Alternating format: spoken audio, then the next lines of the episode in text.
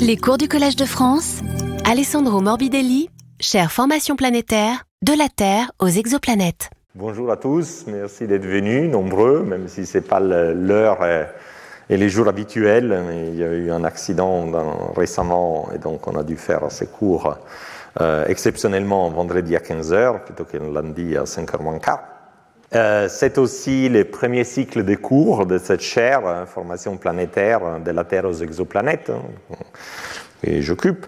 Et donc, euh, étant les premiers, comme vous savez, au Collège de France, chaque année, les, les, les cycles des cours sont sur un sujet différent. Et celui-ci étant les premiers, donc j'ai pensé parler un peu des processus de base qui régissent la formation planétaire sans pour autant viser spécifiquement à expliquer les systèmes solaires ou les systèmes extrasolaires, les euh, systèmes extrasolaires spécifiques, etc., des choses qu'on détaillera plutôt dans les années suivantes. Donc parmi les processus fondamentaux, je n'ai sorti six, donc ils vont faire chacun l'objet d'un cours, ça prend deux heures, on verra exactement combien de temps ça prendra.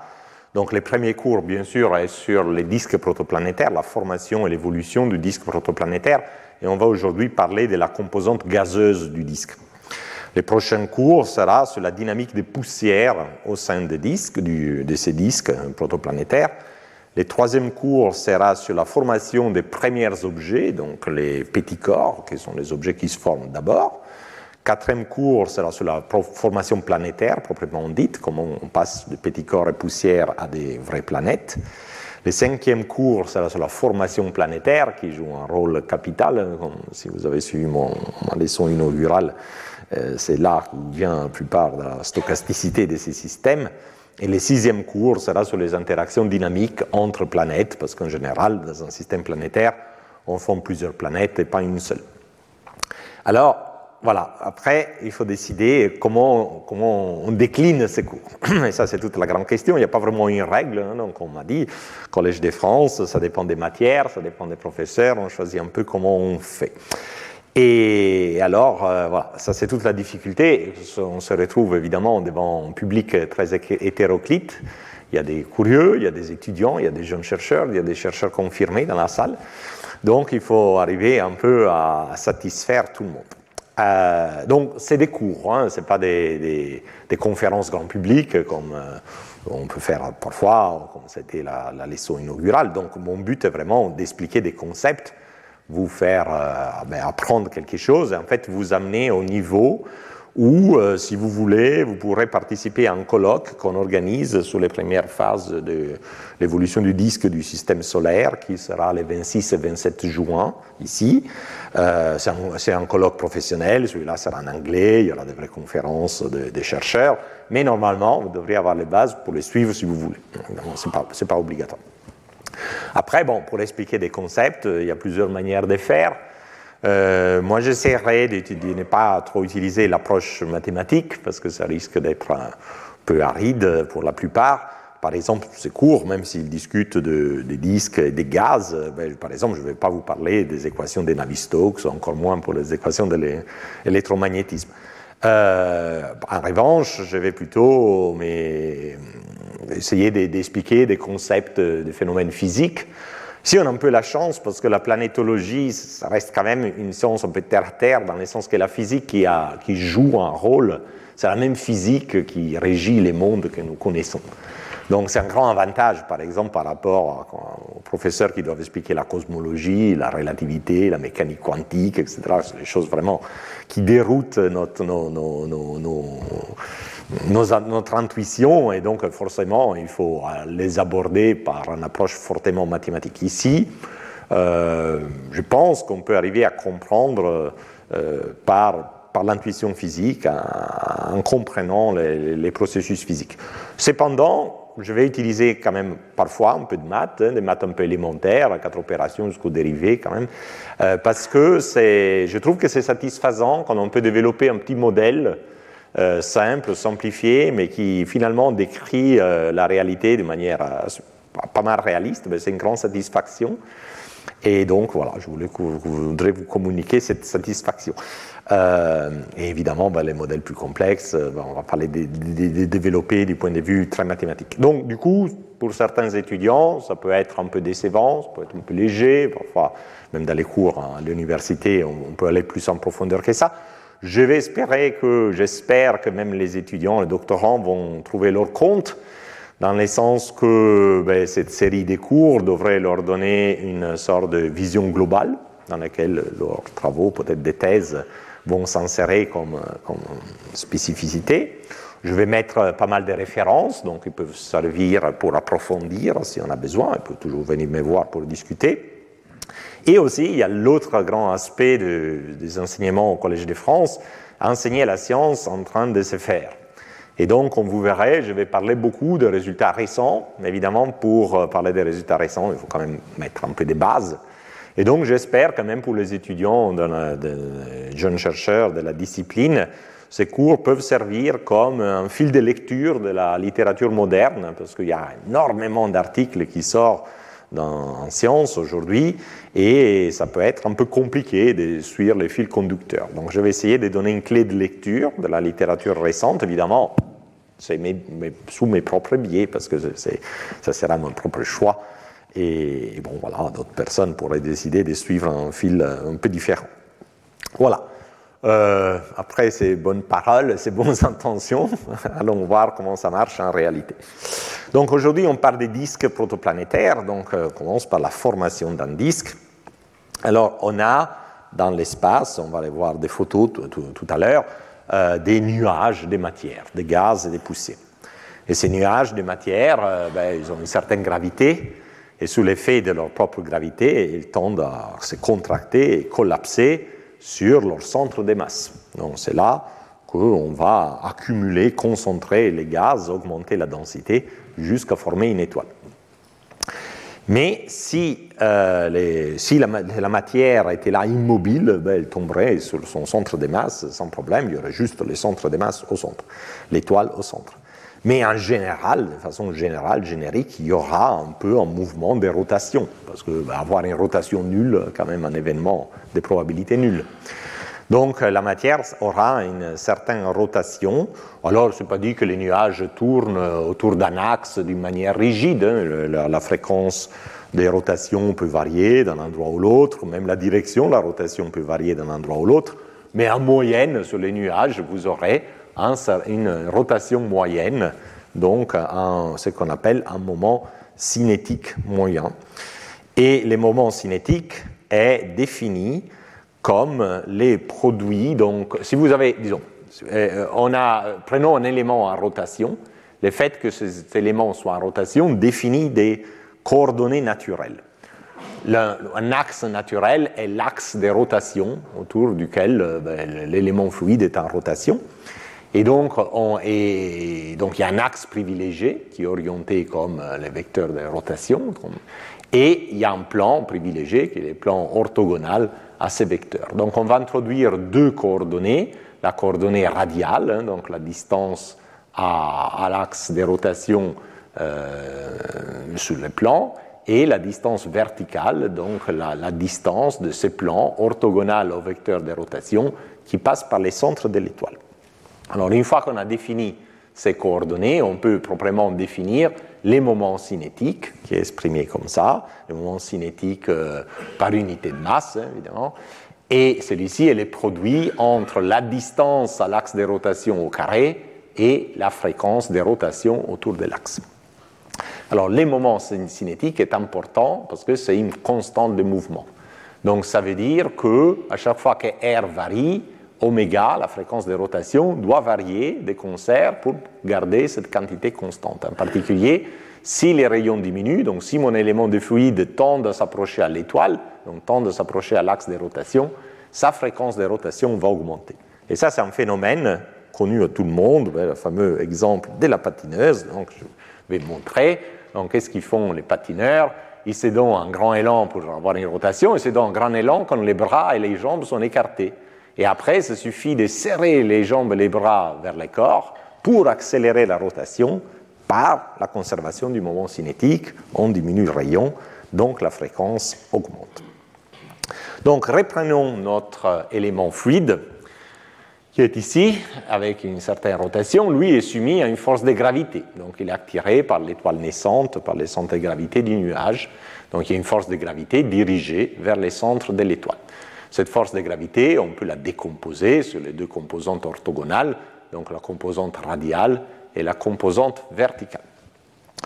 Vu que l'élément de fluide est en rotation, il aura aussi une force centrifuge.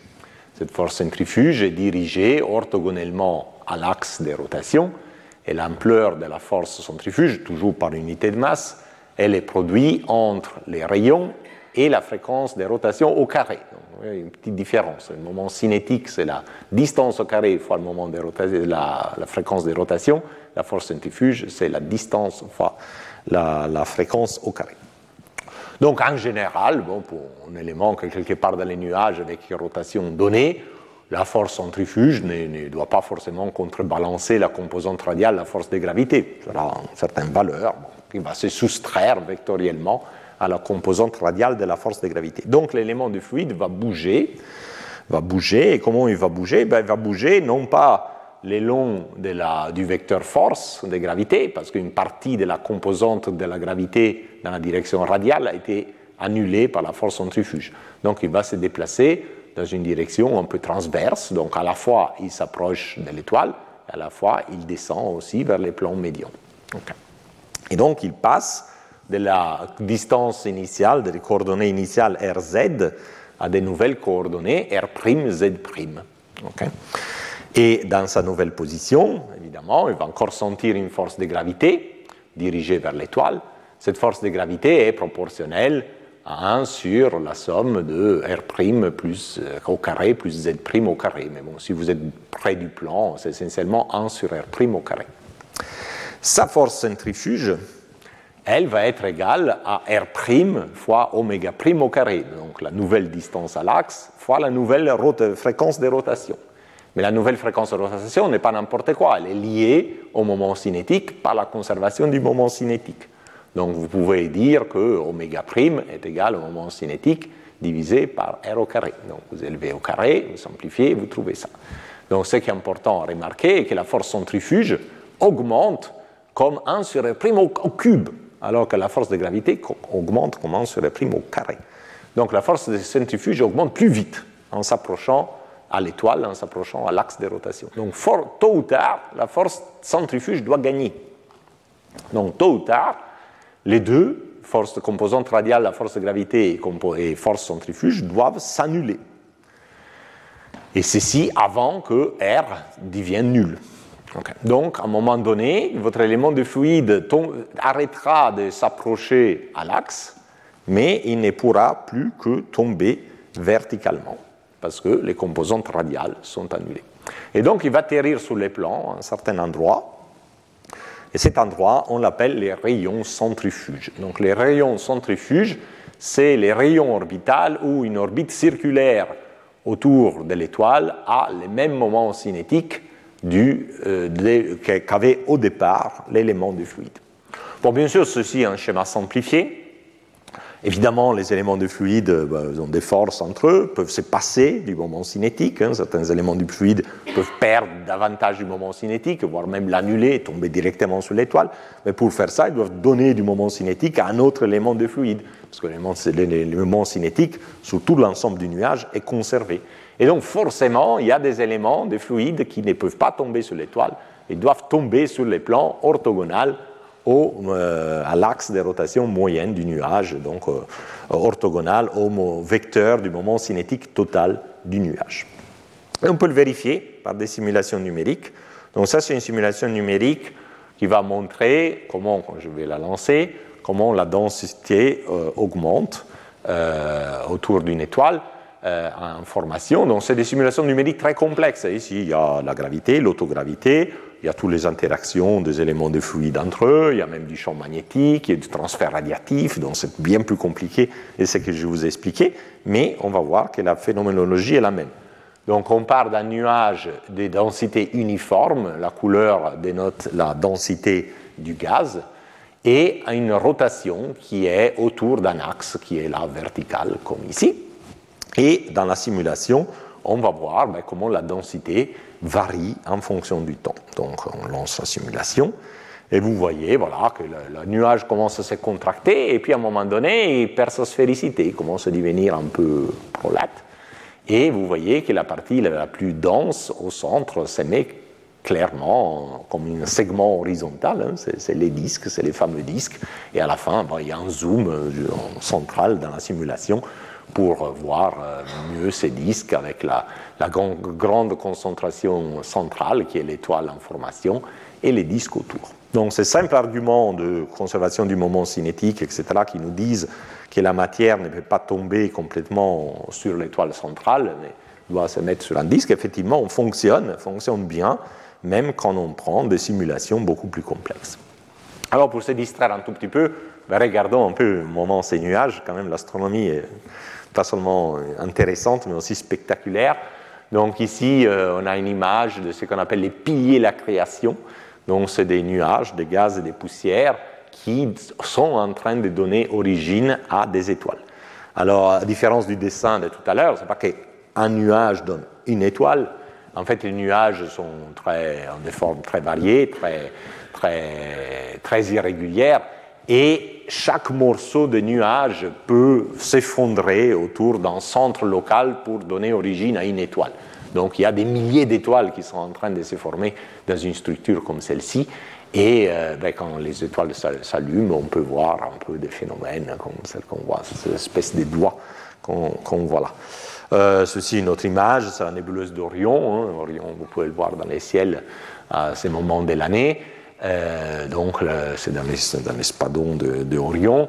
et là aussi, c'est notre pépinière d'étoiles, une grande nébuleuse au sein de laquelle les, les étoiles sont en train de se former. Alors, dans ces grandes euh, images qui montrent tout, le, nuage moléculaire géant, on ne voit pas forcément les étoiles individuelles et les disques, mais si on regarde dans les détails les étoiles avec euh, ben, les télescopes puissants, on voit qu'autour des étoiles naissantes, il y a bien un disque. Donc par ici, par exemple, c'est une image du télescope spatial Hubble. On voit l'étoile au centre. Enfin, on ne voit pas grand-chose de l'étoile au centre parce que plutôt caché par les disques, mais on voit quand même une lueur due, euh, disons, aux parties supérieures de l'étoile. Et cette tache sombre qui devant, qui la traverse, un peu comme des moustaches, ben c'est exactement le disque protoplanétaire. Donc, ce disque de gaz et de poussière qui s'est formé.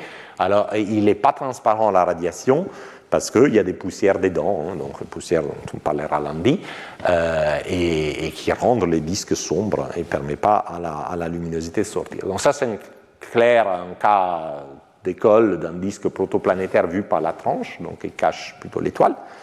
Euh, cet exemple-là, que j'ai montré euh, il y a 15 jours, c'est plutôt un disque autour d'une étoile, mais vu par les hauts.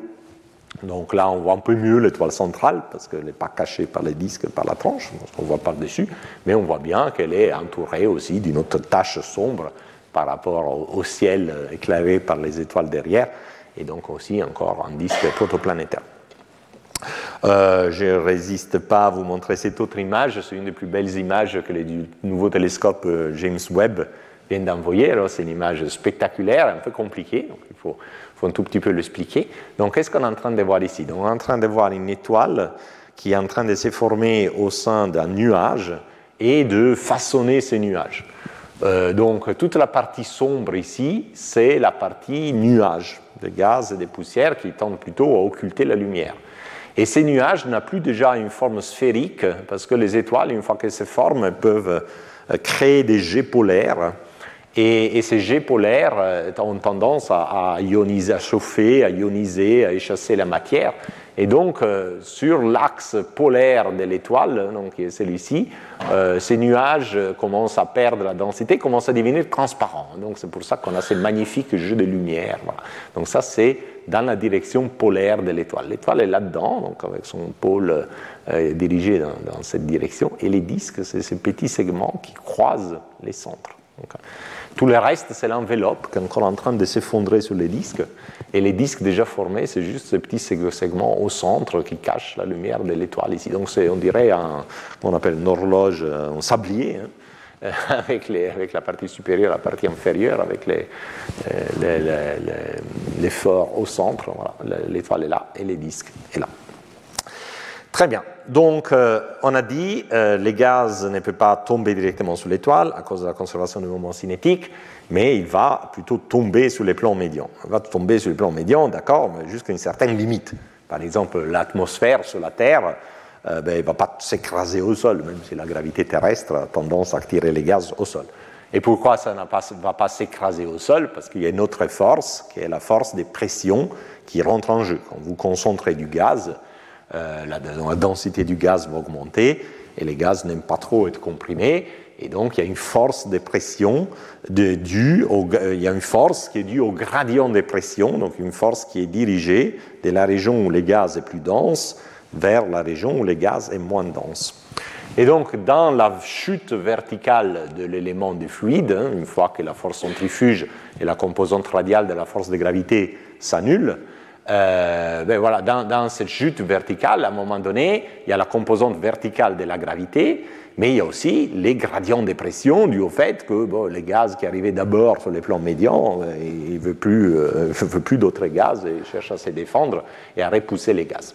Donc, à un moment donné, il y a un équilibre qui va s'instaurer, un équilibre qu'on appelle l'équilibre hydrostatique, et l'équilibre hydrostatique s'écrit très facilement. Donc, ce que vous avez là, et ceci est la composante verticale de l'accélération des gravités. Donc, euh, G, G, constante de gravité, M étoile, c'est la masse de l'étoile, R est la distance à l'étoile, donc la force de gravité est 1 sur R au carré, mais si on prend la, composante verticale, est 1 sur la, R au cube fois la distance par rapport Z par rapport au plan médian. Donc ça, c'est l'accélération qu'un élément de fluide euh, récent par l'étoile vers les plans médians. D'autre côté, il va sentir aussi une force due à un gradient de pression, donc l'accélération, ici on est en train de comparer des accélérations, s'écrit comme ça. Les gradients de densité verticale des densités, pardon, les gradients verticales de pression créent une force vers le haut, et vu qu'on est en train de comparer des accélérations, on doit diviser par la densité de l'élément fluide, donc la masse de mon élément fluide des volumes unitaires.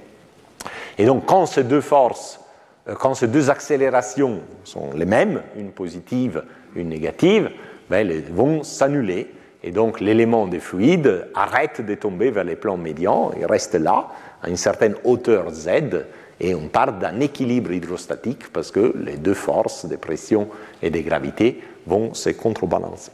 Donc quelle est la, la solution de cette équation?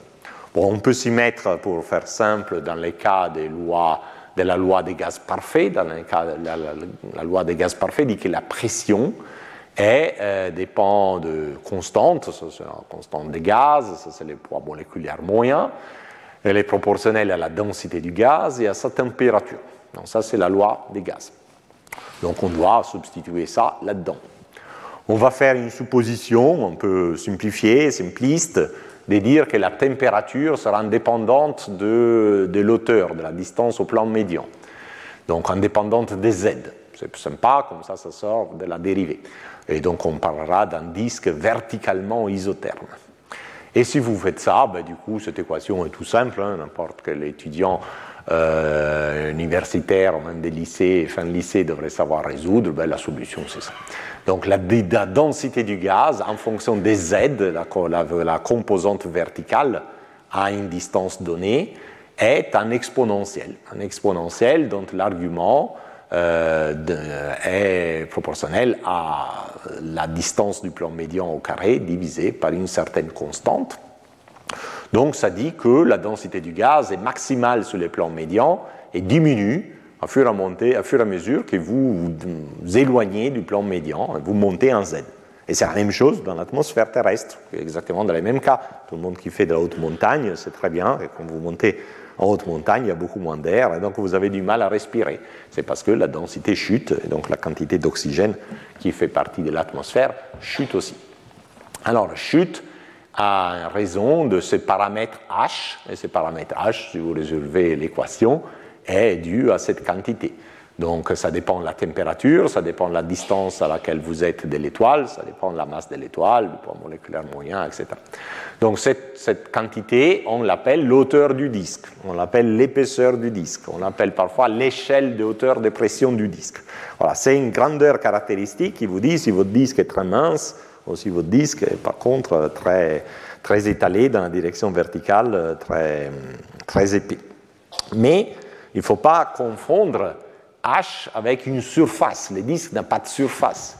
Donc H est juste l'auteur à laquelle la densité diminue de à peu près 60%. Donc la distribution des densités en fonction de l'auteur par rapport au plan médian est une gaussienne à son maximum sur les plans médians. Elle chute en s'éloignant du plan. Et à l'auteur H, la densité a diminué de 60%. Mais évidemment, le disque continue. Hein. Le disque continue, il y a encore du gaz, moins de densité, mais ça continue euh, très loin. Donc pour vous donner une idée, par exemple, si on prend l'atmosphère terrestre, l'échelle d'auteur de, de, de l'atmosphère terrestre est 4000 mètres. Donc à 4000 mètres, vous avez 60% de la densité de l'atmosphère terrestre. Mais bon, les avions volent à 10 000 mètres, hein, donc ce n'est pas la, surface de l'atmosphère. L'atmosphère n'a pas vraiment une surface, comme un disque n'a pas vraiment une surface. Voilà, donc ça c'est euh, sur la structure verticale du disque. Euh, et maintenant, on doit euh, parler, discuter du mouvement radial du gaz dans les disques, du mouvement du gaz dans les disques en général, et en particulier de son mouvement vers l'étoile. Donc, les gaz est en rotation autour de l'étoile. Euh, il s'est placé là, justement, où la force centrifuge euh, a annulé la force euh, composante radiale de, de, gravité, donc il est, il est, carrément en orbite autour de l'étoile. Et, et, donc il suit les lois keplériennes. Les lois keplériennes nous disent que la fréquence des rotations autour de l'étoile n'est pas la même partout, mais dépend de la distance à l'étoile et est proportionnelle à 1 sur la racine carrée de la distance au cube.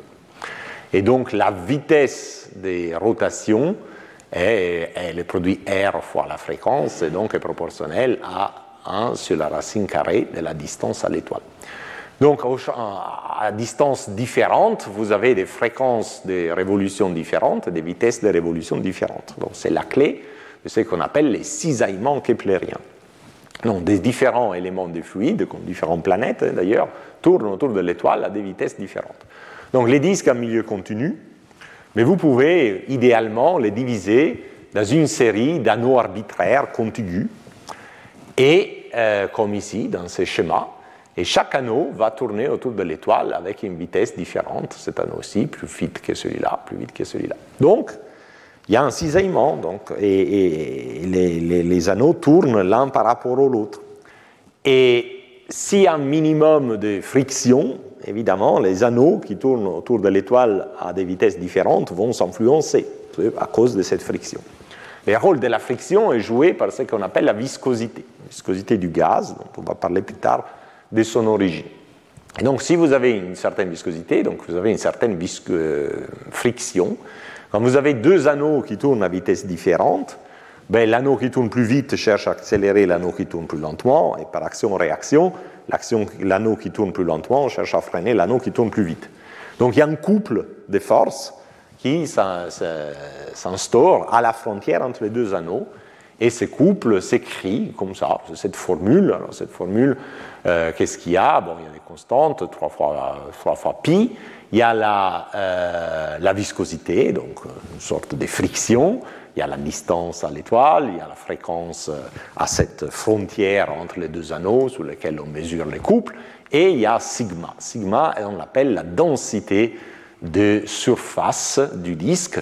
Donc elle est définie comme l'intégrale de la densité volumétrique, hein, qu'on a déterminée tout à l'heure.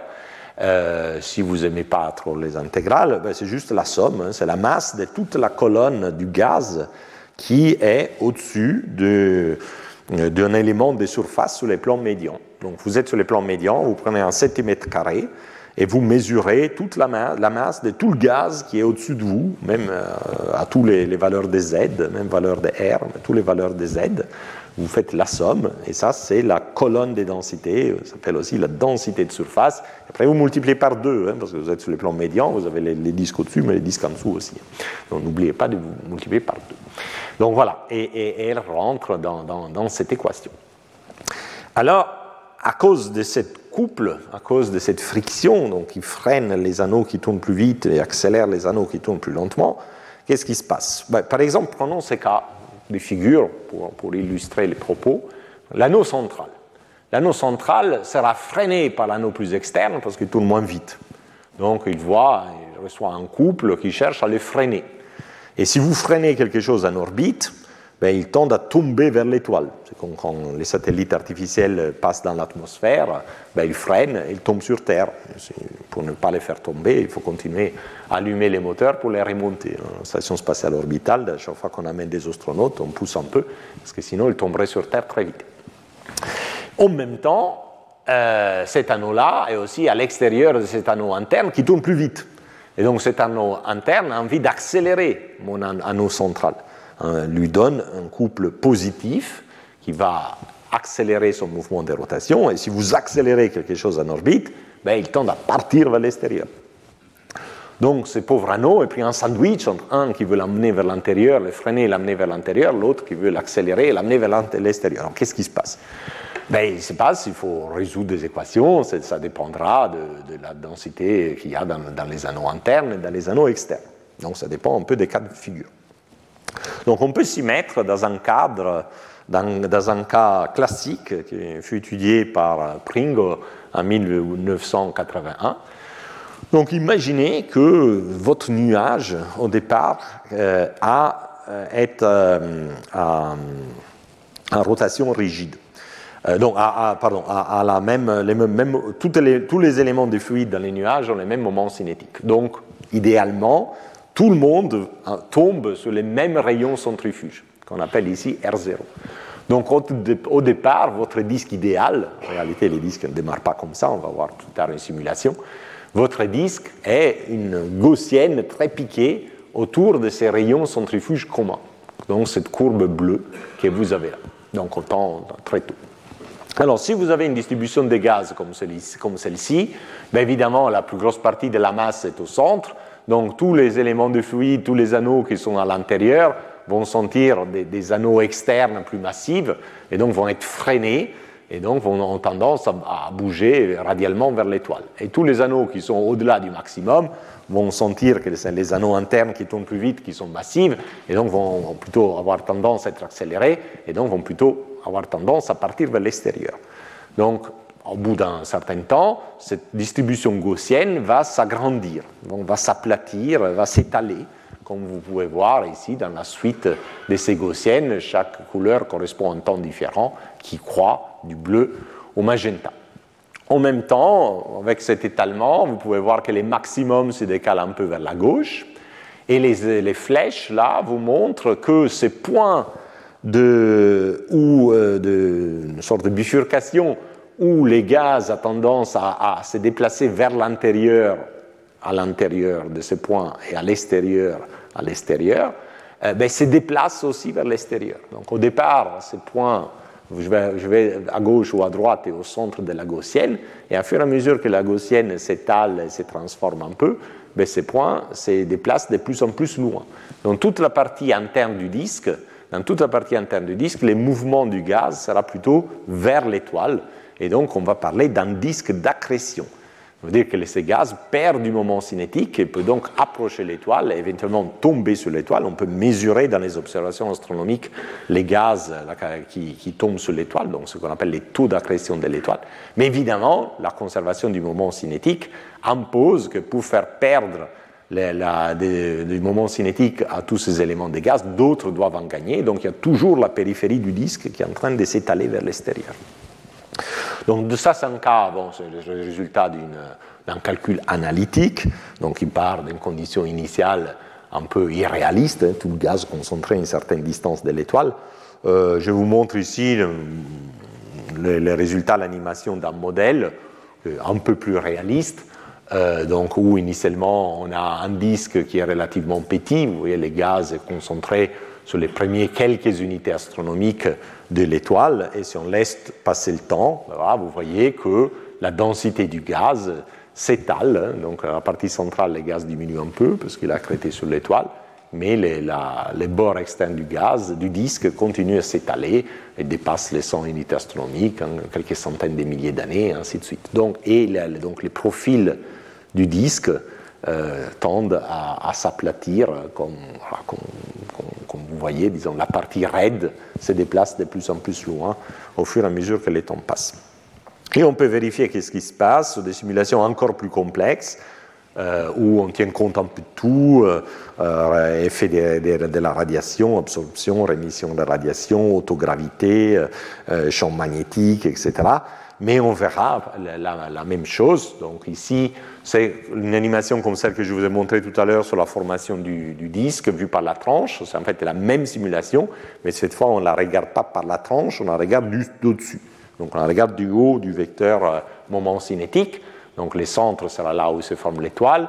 La couleur montrera la densité du gaz. Donc initialement, c'est un nuage très rarifié, donc euh, couleur noire, ça veut dire une très faible densité. Donc on fait démarrer la simulation, vous voyez que les gaz commencent à tomber vers les centres, la densité augmente, et va donc augmenter surtout à proximité de l'étoile, et cette tache euh, colorée jaune, donc de haute densité, effectivement, elle s'étale. À un moment donné, à cause de l'autogravité du, disque, euh, il y a même une onde spirale qui se forme, et ceci va encore favoriser l'étalement radial du disque. Donc effectivement, les disques se forment à une certaine distance de l'étoile, ça dépend du moment cinétique initial du nuage. Si le nuage a un gros moment cinétique, déjà le disque initial est grand, mais si le nuage a un petit moment cinétique, le disque initial est petit. Mais après, à cause de cette viscosité, euh, les disques s'étalent au fur et à mesure que de la matière est amenée euh, de la partie interne du disque vers l'étoile. Euh, on peut quantifier tout ça maintenant qu'on a compris, je pense, le processus physique un peu plus. Donc, déjà, je veux vous rappeler que dans la loi de Newton, la force égale une masse fois une accélération, on imagine l'essai, et l'accélération est la dérivée de la vitesse par rapport au temps. Mais ça, c'est pour des points. Si vous avez un système à rotation, comme un anneau, cette équation se transforme de la manière suivante, sont très proches. Au lieu de la force, vous avez les couples qui est, qui est exercé sur l'anneau, et ce couple est égal à la masse de l'anneau fois la dérivée, non pas de sa vitesse, mais de son moment cinétique.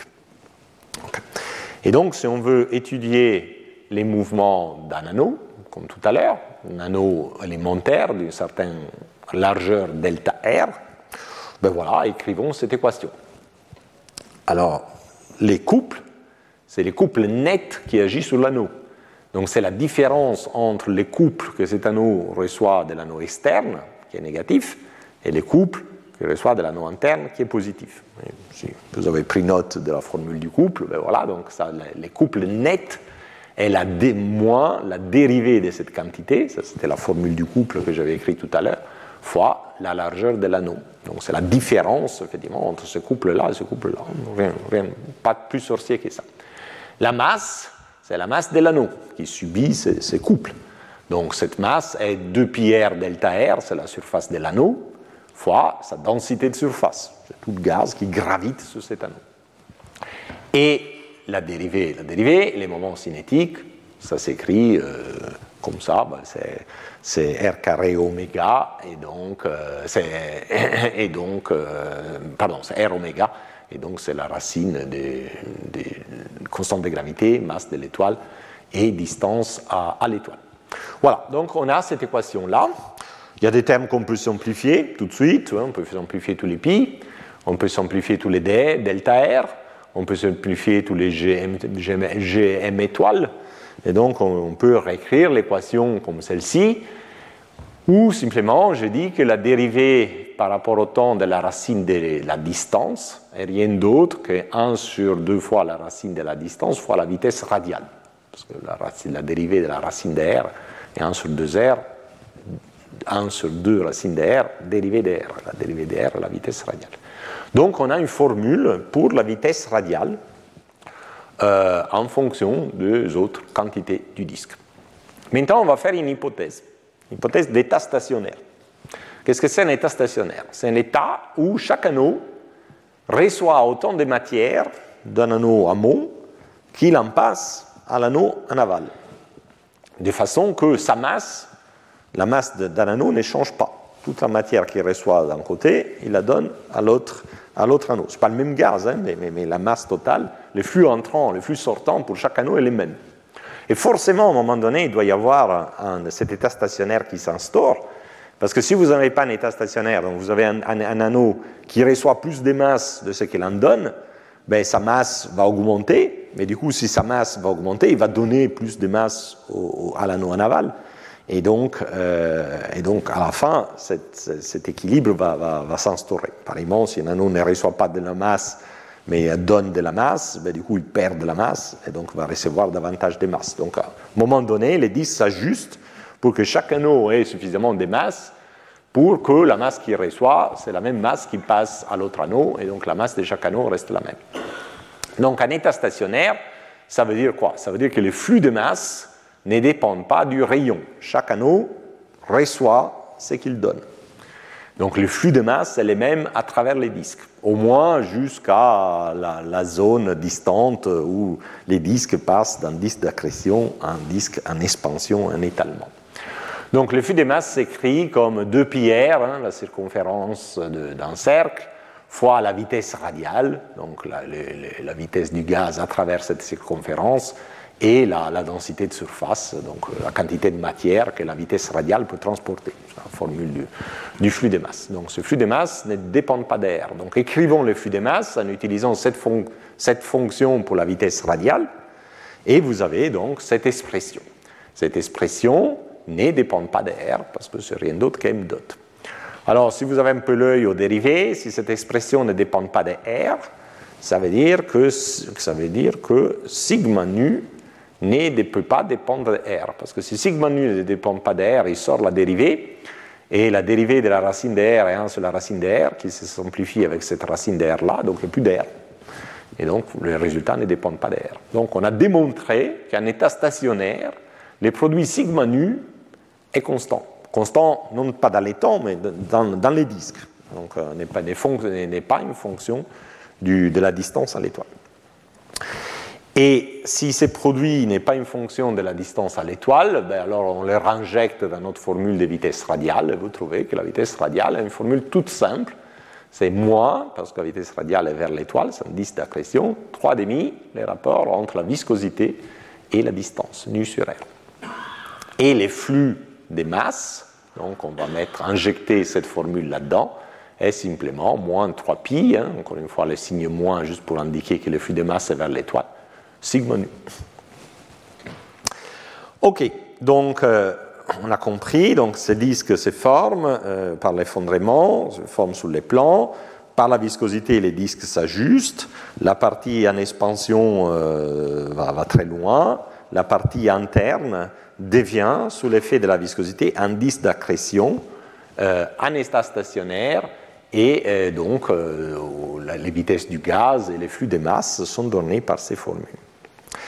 Maintenant, euh, ok, euh, tout dépend de la viscosité, mais comment on peut décrire cette viscosité? Euh, donc, on va faire ici, une, suivant un parcours historique, une analyse dimensionnelle. Donc, la, viscosité a comme dimension une longueur au carré divisée par un temps.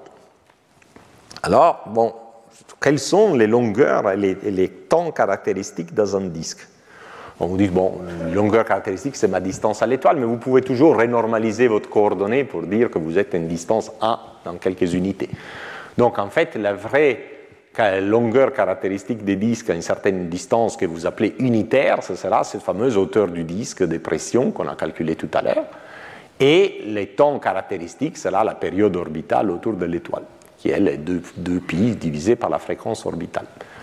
Et donc, euh, c'est assez raisonnable que la viscosité soit proportionnelle, vu qu'elle doit avoir comme dimension une longueur carrée euh, sur un temps, soit proportionnelle à cette longueur caractéristique qui est h, donc proportionnelle à h au carré, et inversement proportionnelle à la période.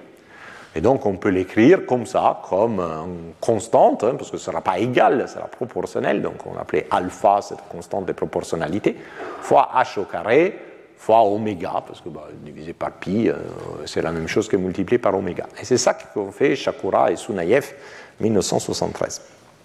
Jusqu'ici, tout va bien, et maintenant, euh, on peut souvent, dans la littérature, on fait une hypothèse très forte. On dit que cette alpha est une constante. Elle ne dépend pas de la distance à l'étoile. Elle est la même partout dans les disques. Et si vous faites cette euh, hypothèse, vous pouvez, ben, vous avez voilà, une prescription pour, la viscosité. Vous, savez comment la viscosité varie avec la distance à l'étoile, parce que vous savez comment l'auteur du disque et la fréquence varient en fonction de la distance à l'étoile. Et donc, vous avez votre prescription de la viscosité. Et les disques qu'on élabore, le modèle des disques qu'on élabore en suivant cette hypothèse, ce qu'on appelle dans la littérature les disques alpha. Après, bon, c'est une, hypothèse, effectivement, on verra qu'alpha peut être bien une fonction bien compliquée. Ok, mais pour euh, déterminer la viscosité, il nous faut connaître l'auteur du disque. Alors, l'auteur du disque, on a, on a, vu, ça dépend de la température, mais quelle est la température dans les disques Donc, il faut développer un petit modèle sur comment les disques s'échauffent et se refroidissent, et donc quelle est sa température à l'équilibre. Alors, il y a deux sources de chauffage dans les disques. La première, évidente, c'est l'irradiation solaire, l'irradiation stellaire. La lumière émet de la lumière, le soleil émet de la lumière, donc il chauffe les disques. Mais les disques, vu qu'il a ces poussières, on l'a vu tout à l'heure dans les images astronomiques, les disques opaques, c'est une bande noire. Donc l'étoile n'arrive pas à éclairer et chauffer les disques sur les plans médians, complètement intercepté par, par ce brouillard qui est dû aux poussières. Les rayons lumineux peuvent se propager seulement loin du, plan médian, là où la densité du gaz est très raréfiée, et donc les, gaz absorbent peu la lumière. Donc seulement à l'extérieur, disons dans, l'atmosphère du disque, les, rayons lumineux peuvent se propager et donc ils vont éclairer la surface du disque, où là on appelle comme surface du disque la première couche qui soit qu'on rencontre en descendant vers les plans médians, qui soit suffisamment dense pour absorber la lumière. Cette surface n'est pas, n'a aucune raison d'être égale à, une certaine hauteur du plan médian, mais il n'y a aucune raison que cette l'auteur du plan médian de la surface qui reçoit la lumière soit la même hauteur de l'échelle des pressions. Mais on peut raisonnablement faire l'hypothèse que les deux sont proportionnels. Donc l'auteur de la surface qui reçoit la lumière soit un facteur, typiquement de l'ordre de 4, de l'échelle de pression du disque. Le problème est que les rayons lumineux n'arrivent pas comme ça. La, vraie géométrie, les rayons lumineux viennent de l'étoile. Et donc la géométrie est beaucoup moins favorable parce que les disques sortent de, l'étoile, les rayons lumineux aussi. Donc l'illumination du disque, eh, on est toujours dans des conditions très proches à celui du soleil, du, soleil, du soleil euh, au coucher de soleil. Donc de lumière très très très rasante. Et, donc, euh, voilà, il faut calculer quelle est l'énergie que cette surface peut absorber, étant donné cette géométrie. Donc, encore une fois, un peu de maths élémentaires. Considérons un anneau élémentaire de largeur delta R à une certaine distance R. Alors, la quantité d'énergie que cet anneau reçoit est celle-ci. On peut comprendre cette formule assez facilement. L étoile, c'est la luminosité de l'étoile, bolométrique, toute la luminosité que l'étoile émet dans l'espace. Et donc, pour savoir quelle est l'énergie qu'on reçoit à une certaine distance r par une unité de surface, ben, il faut la diviser par la surface à une distance r qui est 4pi r au carré. Et après, il faut la multiplier par la surface, euh, par l'air de la surface de l'anneau qui est visible depuis l'étoile. Alors cet air, bon, cet anneau évidemment est tout autour de l'étoile, donc 2 pi r, et après il y a cet terme, et delta S, c'est les changements de l'angle auquel l'étoile voit l'anneau entre les bords externes et les bords internes, multiplié par r qui est la distance. Et ces changements d'angle, est la dérivée du rapport d'aspect. Donc, le rapport d'aspect est le rapport entre l'auteur de la surface et sa distance au Soleil. Et donc, voilà, vous mettez ça et vous savez combien des, lumières les disques reçoivent. Il faut multiplier encore par deux parce qu'il y a deux surfaces. Hein. Après, les disques refroidissent aussi, parce qu'une fois qu'il a une certaine température à la surface, ben, la surface émet des rayons infrarouges dans l'espace et refroidit, et refroidit comment? Comme un corps noir. Donc le taux de refroidissement sera dû à sa surface de pi r delta R, la constante de Boltzmann, sa température à la surface puissance 4. Encore une fois multiplié par 2 parce que vous avez deux surfaces. Donc maintenant, vous, à, à l'équilibre, la quantité d'énergie injectée à la surface par les rayons stellaires et la quantité d'énergie perdue à la surface par l'irradiation des corps noirs dans l'espace va s'équilibrer. Donc vous reprenez toutes les formules que je vous ai mises tout à l'heure. Et, bon, si vous faites les substitutions, ben, c'est une unique équation en une, seule quantité qui est ce rapport HS euh, sur R. Donc, ne développe pas les maths, croyez-moi, donc vous trouvez ces résultats. Donc que cette grandeur hs sur r, qui est proportionnelle à h sur r, est une fonction croissante avec la distance à l'étoile, avec une puissance qui est 2 septièmes. Donc ça veut dire que le disque est évasé un peu comme dans cette figure. En fait, je pense que c'est vraiment 2 septièmes quand je l'ai tracé. Donc la, la, le disque n'est pas tout à fait un triangle qui pointe vers, vers l'étoile, mais a une structure un peu évasée. Et forcément, parce que s'il n'avait pas une forme évasée, ben la, la, lumière reçue à la surface serait zéro. Et donc les disques collapseraient parce qu'il ne recevront aucune énergie par rapport à l'étoile. Et si vous avez cette fonction, cette dépendance du, des rapports H sur R, ben, vous pouvez calculer quelle est la, dépendance radiale de la température. Vous savez que la température décroît comme 1 sur R à la puissance 3 septième. Voilà, et ça donc c'est la, vous décrit la température du disque dans les cas de figure où la seule source de chaleur, d'énergie est l'irradiation stellaire. Mais en réalité, il y a une deuxième source d'énergie, c'est la viscosité. Parce que si on a, une fois, hein, on a ces anneaux concentriques qui tournent à des vitesses différentes, six aimants keplériens, il y a de la friction entre les anneaux élémentaires. Chaque fois que vous avez une friction, qu'est-ce que ça fait? Ça chauffe. Donc vous avez ce qu'on appelle un chauffage visqueux. Et ce chauffage visqueux s'écrit comme ça. Euh, bon voilà, en gros, il dépend du taux d'accrétion, hein, donc euh, du produit sigma nu. Ça dépend de la fréquence des rotations, de la distance à l'étoile, de la largeur de l'anneau. Et encore une fois, un anneau de disque euh, se refroidit comme un corps noir euh, selon sa température de surface à la puissance 4.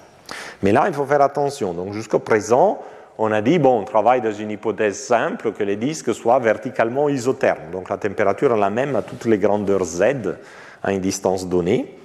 Mais ce n'est plus une bonne, euh, approximation, parce que le chauffage visqueux, aura lieu plutôt sur les plans médians, là où la densité du disque du gaz est plus forte. Et donc vous avez quelque chose qui chauffe sous les plans, et, mais l'irradiation dans l'espace, les refroidissements, est sous la surface du disque. Et donc votre disque ne peut pas être euh, verticalement isotherme. Donc en fait, ce qu'il faut mettre ici, c'est une température de surface. Okay et, pas la température du plan médian. Il faut trouver une manière de lier la température du plan médian avec la température à la surface du disque. Et cette relation est celle-ci, donc température sur les plans médians, température égale à la température sur la surface du disque, fois un facteur. Qu'est-ce qu'il y a dans ce facteur magique Il y a l'opacité du gaz, qui est ce, ce facteur kappa, et la densité du gaz qui est au-dessus du plan médian. Plus vous avez du gaz, plus c'est difficile à la chaleur de sortir et d'atteindre la surface. Et donc le produit kappa sigma est en fait l'absorption que le disque est capable d'exercer euh, pour la lumière euh, qui, sort du plan médian dû au chauffage visqueux. Et donc, euh, voilà, s'il faut, dans la formule du refroidissement, injecter les bons tests, euh, donc euh, on va l'exprimer en fonction de la température sur les plans médians par cette formule. Et encore une fois, l'équilibre, chauffage et cooling, euh, refroidissement doivent s'équilibrer. Vous écrivez les deux formules. vous vous rappelez que la densité de surface est liée au taux d'accrétion à l'étoile divisé par la viscosité. On se met dans un cas d'un disque alpha, donc la viscosité est proportionnelle à h au carré oméga. Vous vous rappelez de la dépendance de l'auteur du disque sur, euh, sur la distance à l'étoile et la température. Donc en fait, vous injectez tout ça dans les équations et vous trouvez ça. Vous trouvez maintenant que H sur R est encore une fonction de la distance à l'étoile, mais l'exposant est minime, c'est 1 sur 20. Donc pratiquement H sur R est presque constante. La dépendance à, la distance sur R est vraiment très très petite parce que l'exposant est très petit. Et quand vous injectez cette formule dans la température, en résolvant cette équation, vous trouvez que la température, euh, en gros, décroît comme 1 sur R. Pas tout à fait 1 sur R, c'est 1 sur la puissance, 1 sur R, la puissance 9 dixième, mais très proche de 1 sur R. Donc, combinons les deux. Donc, si vous avez un disque qui est dominé par l'irradiation, votre rapport H sur R, donc les rapports d'aspect du disque, croît avec la distance comme R à la puissance 2 septième. Mais si votre disque est dominé par l'échauffage visqueux, il est pratiquement indépendant de R. Donc comme la, courbe verte ici. Mais à la fin, votre disque a les deux, aussi bien du chauffage visqueux que de l'irradiation stellaire. Donc il sera la, la, bonne hauteur du disque, mais ce sera le maximum de ce que chacun des deux processus donne. Et donc votre disque sera plutôt dominé par l'échauffage visqueux dans la partie interne, où il sera un disque qui n'est pas évasé, donc H sur R est plutôt plat.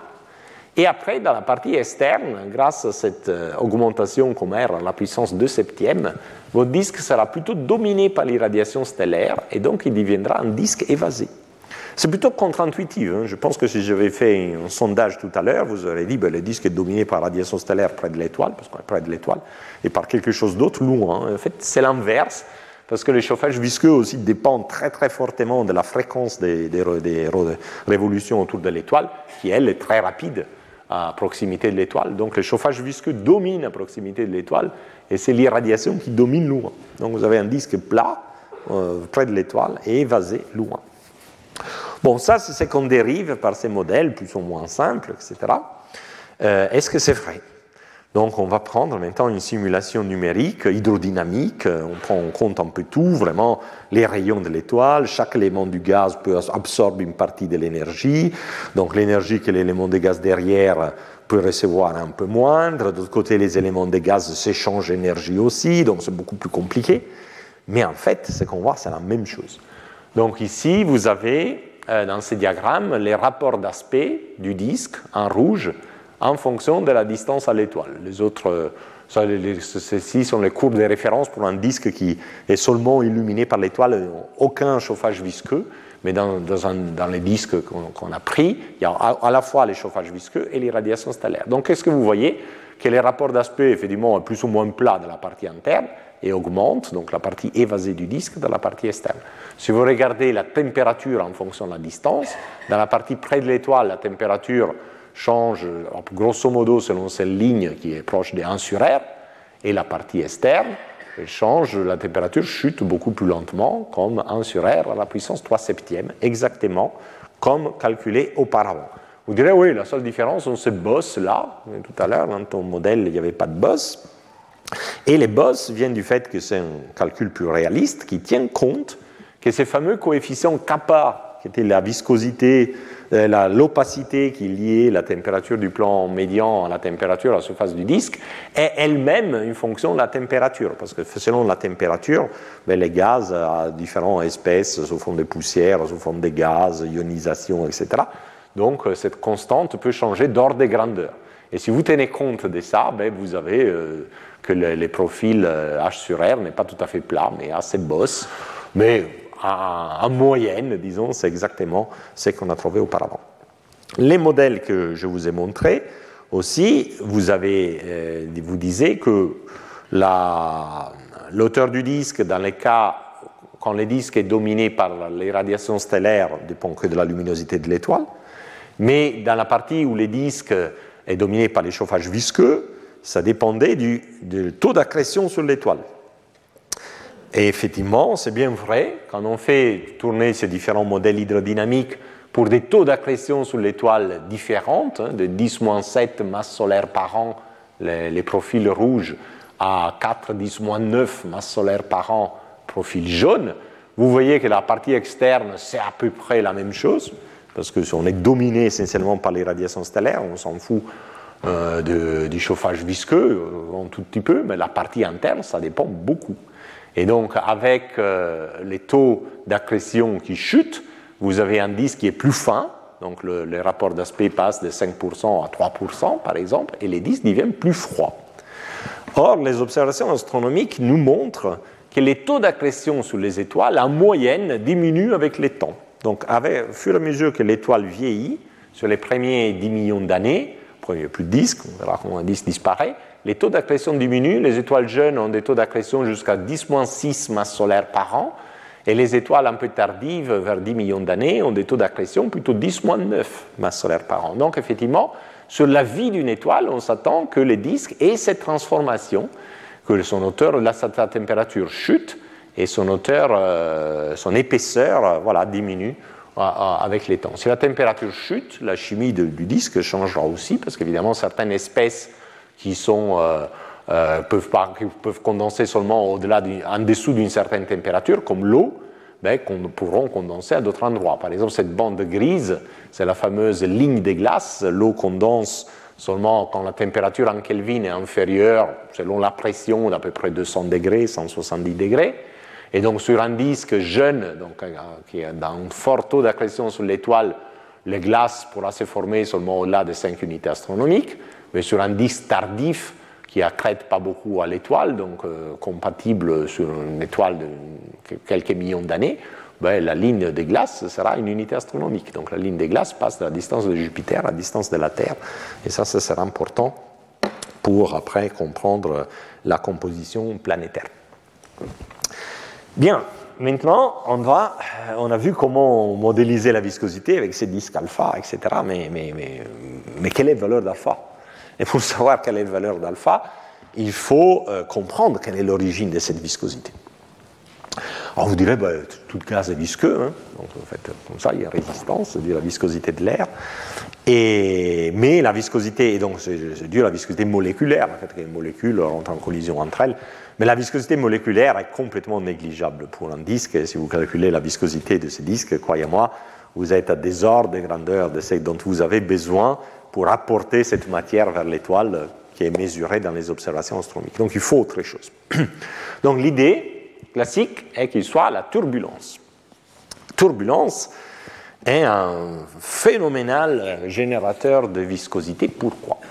Si vous avez de la turbulence, ça veut dire que vos éléments de fluide, au lieu de tourner sagement sur des orbites circulaires autour du Soleil, ils vont faire des tourbillons. Ces tourbillons sont des petits épicycles, hein, comme ceux-là que j'ai montré ici. Et euh, ces tourbillons donc, donnent une, excursion radiale du gaz. Donc du coup, vos, vos anneaux concentriques ne sont pas des anneaux bien alignés qui simplement passent comme ça, on devient, grâce à ce tourbillon, presque comme des roues dentées avec des dents. Donc, ça s'encastre les unes dans les autres, ce qui, évidemment, transporte beaucoup mieux les, moments cinétiques d'un anneau à l'autre. Et donc, c'est pour être ces tourbillons qui, qui, sont les premiers moteurs de la viscosité. Euh, en général, disons, on n'a pas vraiment besoin de tourbillons bien nets, bien, bien, bien définis. Ce dont on a besoin, c'est des mouvements radiaux. Voilà, des mouvements radiaux du gaz. Euh, le gaz ne va pas simplement tourner sur des orbites bien circulaires. On peut définir ce qu'on appelle un stress de Reynolds. Le stress de Reynolds, c'est la moyenne des produits des déviations de la vitesse dans la direction radiale, de la vitesse dans la direction azimutale moyenne pondérée par la densité des éléments fluides. Bon, c'est un peu technique, mais c'est clair, il faut des perturbations de vitesse par rapport à la vitesse purement keplérienne, où il n'y a aucun mouvement radial, et le mouvement azimutal, celui donné par la formule de Kepler. Si vous calculez ces Reynolds, stress de Reynolds, ben, l'alpha, on peut démontrer que rien d'autre que les rapports entre le stress de Reynolds et la pression. Mais donc il faut avoir cette turbulence. Alors au départ, quand les gaz chutent du nuage moléculaire, donc ils chutent vers les plans médians, etc., euh, ben, il y a plein de stress de Reynolds parce que les gaz va, tombent sur, sur les plans, mais en fait, il ne sait pas tout de suite qu'il doit tomber au bon rayon centrifuge, donc il va frapper les disques sur les plans médians à la mauvaise distance, une orbite elliptique, donc avec des vitesses, radiales, etc. Et donc ceci engendre un grand euh, stress de Reynolds, donc en grande valeur d'alpha, un peu plus quand le disque initialement est très dense, comme on l'a vu sur l'animation, par, par, autogravité peut générer des ondes spirales qui aussi sont une grande source de stress. Donc typiquement, quand les disques reçoivent encore de la matière du nuage, parce que le nuage est encore en train de tomber sur les disques, alpha est grand. Typiquement, on peut mesurer dans des simulations numériques des valeurs de l'ordre de 10%, 1%. Mais ceci est seulement une première phase de la vie du disque. En fait, il y a trois phases dans la vie du disque selon les observations astronomiques. Donc il y a une première phase où l'étoile et son disque sont en train de se former et sont encore entourés par les nuages moléculaires. C'est ce qu'on appelle la classe 0. Donc ici c'est un dessin, donc vous avez le nuage, il tombe vers l'étoile, en train de former l'étoile et son disque. Ça c'est une image astronomique d'une étoile de classe 0. Donc on voit le nuage qui n'est plus tout à fait sphérique, c'est une sorte de donut euh, épais, mais au sein, il y a l'étoile et les disques que parfois on ne voit même pas, parce que l'enveloppe est, épaisse. Après, on passe à des disques, des cas intermédiaires qu'on appelle les, disques de classe 1. Ce sont encore des disques enfouis dans les nuages moléculaires qui alimentent les disques, mais les développements de ces jets polaires de l'étoile dépeuplent les nuages moléculaires au-dessus, en dessous de l'étoile, dans la direction des jets, et donc ici on a moins de gaz, euh, comment les, systèmes commencent à être transparents, les gaz ne chutent plus dans cette direction, elles arrivent seulement par les bords. C'est la classe 1 et l'exemple, l'image du JWST que je vous ai montré tout à l'heure, commenté tout à l'heure, est exactement les cas typiques d'une classe 1. Mais après, l'enveloppe disparaît. Il n'y a plus de gaz autour qui tombe sur les disques. Mais l'étoile reste avec son disque autour pendant des millions d'années. Et là, donc, il n'y a plus de stress dû au gaz qui tombe dans les disques, sauf dans des cas exceptionnels où il y a un nuage qui passe, qui est attrapé au passage, etc. Mais en général, il n'y a plus du gaz qui tombe sur les disques. Et donc, quelle est l'origine de ce stress? Quelle est l'origine de, ces, de, ce stress qui, pourrait engendrer une viscosité Donc, vous direz, à chaque fois que je regarde deux fluides qui s'écoulent à des vitesses différentes, ben, je vois des tourbillons. Regardez deux, deux rivières qui, qui mergent, qui, qui, se fusionnent en montagne, qui arrivent avec des vitesses différentes parce que chaque ruisseau a une pente différente, ben, il y a de la turbulence. Hein. chaque fois deux fluides se, rencontrent et il y a un cisaillement, il y a de la turbulence. Et donc, vous pourrez dire, euh, ben, voilà, c'est le cisaillement keplérien crée ma turbulence. Non. Non, parce que le disque satisfait un critère de stabilité qu'on appelle le critère de stabilité des relais, qui dit que si les moments cinétiques augmentent en s'éloignant de l'étoile, ben, le disque est stable. Et c'est bien le cas parce que le moment cinétique R Vθ est proportionnel à la racine de, R. Alors, pourquoi le disque est stable s'il satisfait ces critères? On se regarder les textes, c'est très compliqué, on linéarise les équations de Navier-Stokes, etc. Mais en fait, c'est tout simple. Donc, vous prenez une orbite circulaire de votre, de votre disque donc qui est à une certaine distance A de l'étoile, et donc il tourne autour de l'étoile avec une certaine vitesse Vθ. Vous la perturbez. Qu'est-ce que ça veut dire perturber une orbite? Ça veut dire lui donner une excentricité. Donc c'est une orbite qui aura les mêmes demi-grands axes, mais vu qu'elle a une excentricité, elle aura un périhélie, petit q, un aphélie, grand Q. La vitesse au périhélie, par rapport à sa vitesse originelle, augmente comme le rapport 1 sur Q. Et cette vitesse est supérieure à celle des éléments des fluides qui, eux, sont sur une orbite sagement circulaire à la distance q. Parce que la vitesse des circulaire des éléments des fluides à la distance q est égale à la vitesse circulaire que mon orbite, mon élément de fluide avait avant d'être perturbé, fois la racine de 1 sur q. Donc ça, c'est plus grand que ça. Ça veut dire que votre élément de fluide perturbé sera freiné au périhélie par les gaz ambiants. Et si vous freinez quelque chose au périhélie, ben vous circularisez un peu son orbite. À la félie, même histoire. La vitesse de votre élément perturbé sur une orbite elliptique à la félie sera plus petite que la vitesse ambiante des autres éléments de fluide qui sont à la même distance, mais eux sont sur une orbite circulaire. Donc votre élément de fluide perturbé sera accéléré à la félie. Et si vous accélérez quelque chose à l'aphélie, ben, vous circularisez davantage l'orbite. Donc vous avez initialement une impulsion, une perturbation qui prend une orbite circulaire, la transforme en orbite elliptique, et simplement par frottement avec les autres éléments du gaz qui eux sont circulaires, votre orbite redevient circulaire. Donc le disque est stable. Et ça, c'est rien d'autre que les critères de stabilité de relais.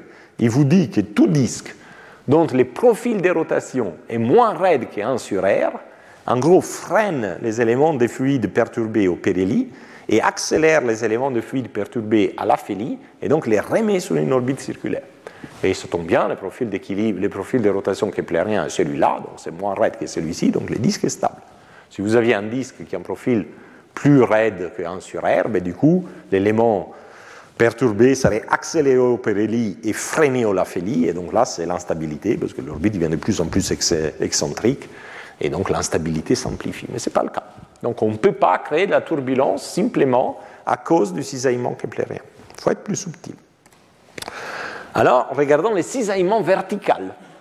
Les cisaillements verticaux existent bien, parce qu'en fait, si vous regardez les courbes de niveau de la fréquence orbitale, donc dans un diagramme RZ, donc ces courbes en couleur, vous voyez, elles sont un peu courbées, ces courbes de niveau.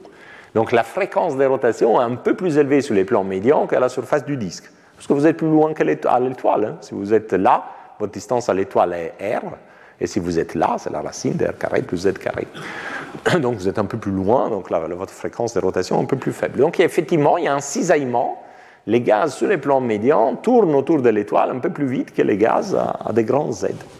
Il y a un cisaillement, c'est un cisaillement vertical. Donc euh, les, critères des relais ne joue pour rien. Donc là, en principe, on a moyen de générer une turbulence. C'est ce qu'on appelle la Vertical Shear Instability, VSI, euh, son acronyme en anglais.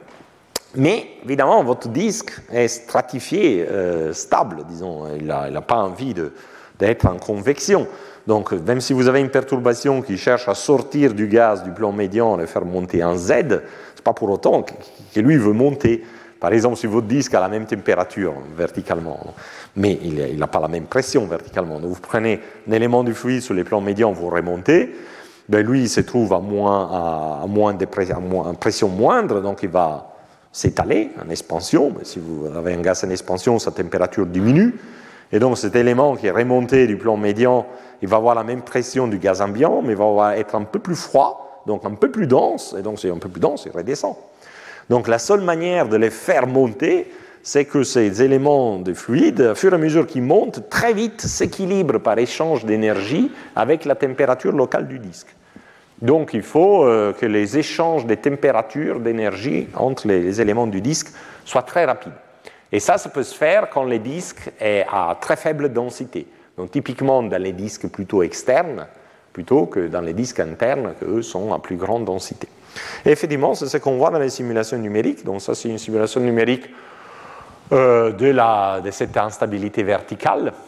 Donc, qu'est-ce qu'on voit ici dans un diagramme? Euh, L'abscisse, c'est la distance à l'étoile, est par là.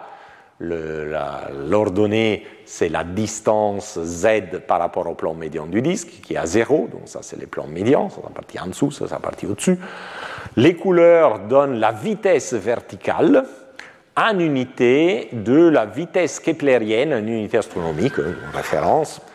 Et euh, donc vous voyez que c'est petit, de l'ordre de 10-3 hein, par rapport à la vitesse keplérienne, mais non nul. Et donc il y a des mouvements positifs où les, gaz tendent à monter, des rouges, et des mouvements négatifs où les gaz tendent à descendre. Vous avez une alternance des bandes rouges et, et bleues. Vous avez une presque une espèce de convection. Convection, ce n'est pas le bon terme, parce que ce n'est pas dû à, un chauffage particulièrement fort sur les plans médians, mais, c'est un peu tout comme. Quoi. Mais comme vous voyez, ces couleurs deviennent de plus en plus pâles en s'approchant à l'étoile. Et la raison est justement qu'on n'arrive pas à échanger la température suffisamment vite. Et donc, ce type d'instabilité est vite amorti, euh, supprimé euh, près de l'étoile. Par contre, c'est une véritable instabilité qui peut être importante pour les disques dans les régions moins denses, donc au-delà de plusieurs unités astronomiques, selon les modèles du disque. Et si on mesure les fameux stress de Reynolds dus à ces mouvements euh, euh, de, perturbation de vitesse, on trouve que l'alpha qu'on obtient est plutôt faible. C'est seulement de l'ordre de 10-4 Alors que je vous disais au départ, euh, quand il y a les gaz qui tombent sur les disques de l'enveloppe, on parle plutôt de 10-1, 10-2, donc c'est beaucoup moins. Notre processus pourrait être dû au champ magnétique. Il y a du champ magnétique dans l'espace. Et en particulier, euh, et ces champs magnétiques traversent les disques. Le champ magnétique est dû à l'étoile, parce que les étoiles euh, ben, créent un champ magnétique euh, à leur interne, parce que ben, les gaz sous forme métallique, etc. Euh, le Soleil un champ magnétique, et, mais aussi dû au champ ambiant du nuage moléculaire, parce que dans la galaxie, voilà, il y, a plusieurs agents qui créent du champ magnétique, et tous ces champs magnétiques se combinent, donc voilà, il y a un champ magnétique dans, l'espace qui traverse les disques. Alors, il faut regarder un tout petit peu quelle est l'interaction entre le champ magnétique et la matière. L'interaction entre le champ magnétique et la matière, c'est fait par les biais de la matière ionisée. Parce que si vous avez des molécules neutres, magnétique ne regarde même pas. Alors, le champ magnétique produit par l'étoile est en corrotation avec l'étoile. Le champ magnétique ambiant, en principe, lui, il est attaché à rien et il va se mettre en corrotation avec les disques si le disque est suffisamment ionisé. Parce que si le disque est complètement neutre, il n'y a pas aucune interaction entre la matière du disque et les champs magnétiques.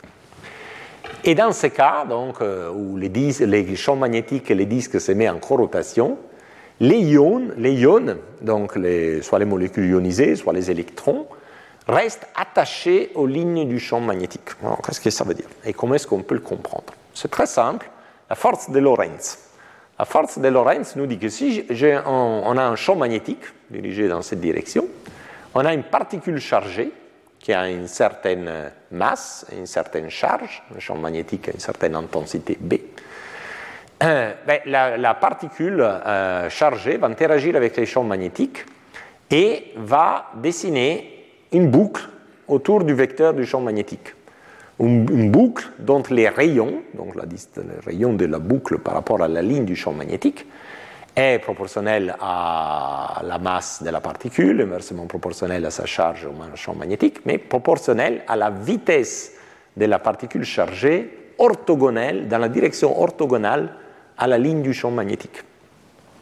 Et après, il n'y a pas de force le long de la ligne du champ magnétique, donc votre, votre particule peut se balader euh, le long de la ligne du champ magnétique tout en faisant ces boucles. Donc si votre champ magnétique est en corrotation avec les disques, la vitesse relative des particules chargées du champ magnétique est nulle. Et donc si vous avez là V orthogonale nulle, vous avez un rayon nul. Donc vos particules chargées sont sur la ligne du champ magnétique. Donc on dit en astrophysique que les particules chargées sont comme des perles d'un collier donc enfilé sur, une, sur un fil, et cette fil est la ligne du champ magnétique. Donc les particules chargées et les lignes du champ magnétique se déplacent en des concerts. C'est pour ça qu'il y a justement cette corrotation. Si n'y pas de corrotation, on tout un mouvement désordonné, euh, des boucles particules euh, chargées autour, euh, autour des lignes champ magnétique. Évidemment, c'est une configuration de plus haute énergie. Donc, vous devez imaginer que les, lignes du champ magnétique et les particules chargées sont attachées, comme des strings alors on peut réfléchir à l'effet du champ magnétique sur ces particules chargées. Donc prenons un cas, euh, donc un disque, ici on regarde par la tranche, un champ magnétique qui traverse les disques. Par simplicité, disons que les champs magnétiques traversent les disques dans la direction verticale. Et vous avez deux particules chargées qui sont attachées à la même ligne du champ magnétique. Une un peu au-dessus, l'autre un peu en dessous, pour les distinguer. Maintenant, ces particules subissent une perturbation. La particule au-dessus envoyée un peu vers l'intérieur, la particule en dessous envoyée un peu vers l'extérieur. C'est une perturbation. Comment le système va réagir? Vu que ces particules chargées sont attachées à la ligne du champ magnétique, ceci va tordre la ligne du champ magnétique. Mais le champ magnétique n'aime pas être tordu. Donc il, il faut exercer une force pour tordre le champ magnétique. Donc le champ magnétique va essayer de se réduire et donc euh, de rappeler la particule qui est à l'intérieur vers l'extérieur et la particule chargée qui est à l'extérieur vers l'intérieur. Bien. Et on vous dit, OK, ça redevient vertical. Pas du tout, parce qu'il y a le cisaillement keplérien. Donc regardons les mêmes systèmes maintenant du haut. Donc on, on regarde les plans du haut. Vous avez votre étoile et vous avez vos deux particules attachées à la même ligne du champ magnétique, dont une a été perturbée pour aller un peu plus vers l'intérieur, l'autre perturbée pour aller un peu plus vers l'extérieur. Vu que cette particule est un peu plus vers l'intérieur, à cause du cisaillement keplérien, elle veut être en orbite autour de l'étoile plus vite, et donc veut avancer par rapport à la particule externe, qui elle avance moins vite. Et donc cette distance entre les deux particules est stretchée, augmentée, dilatée par ces mouvements euh, de ces cisaillements keplériens.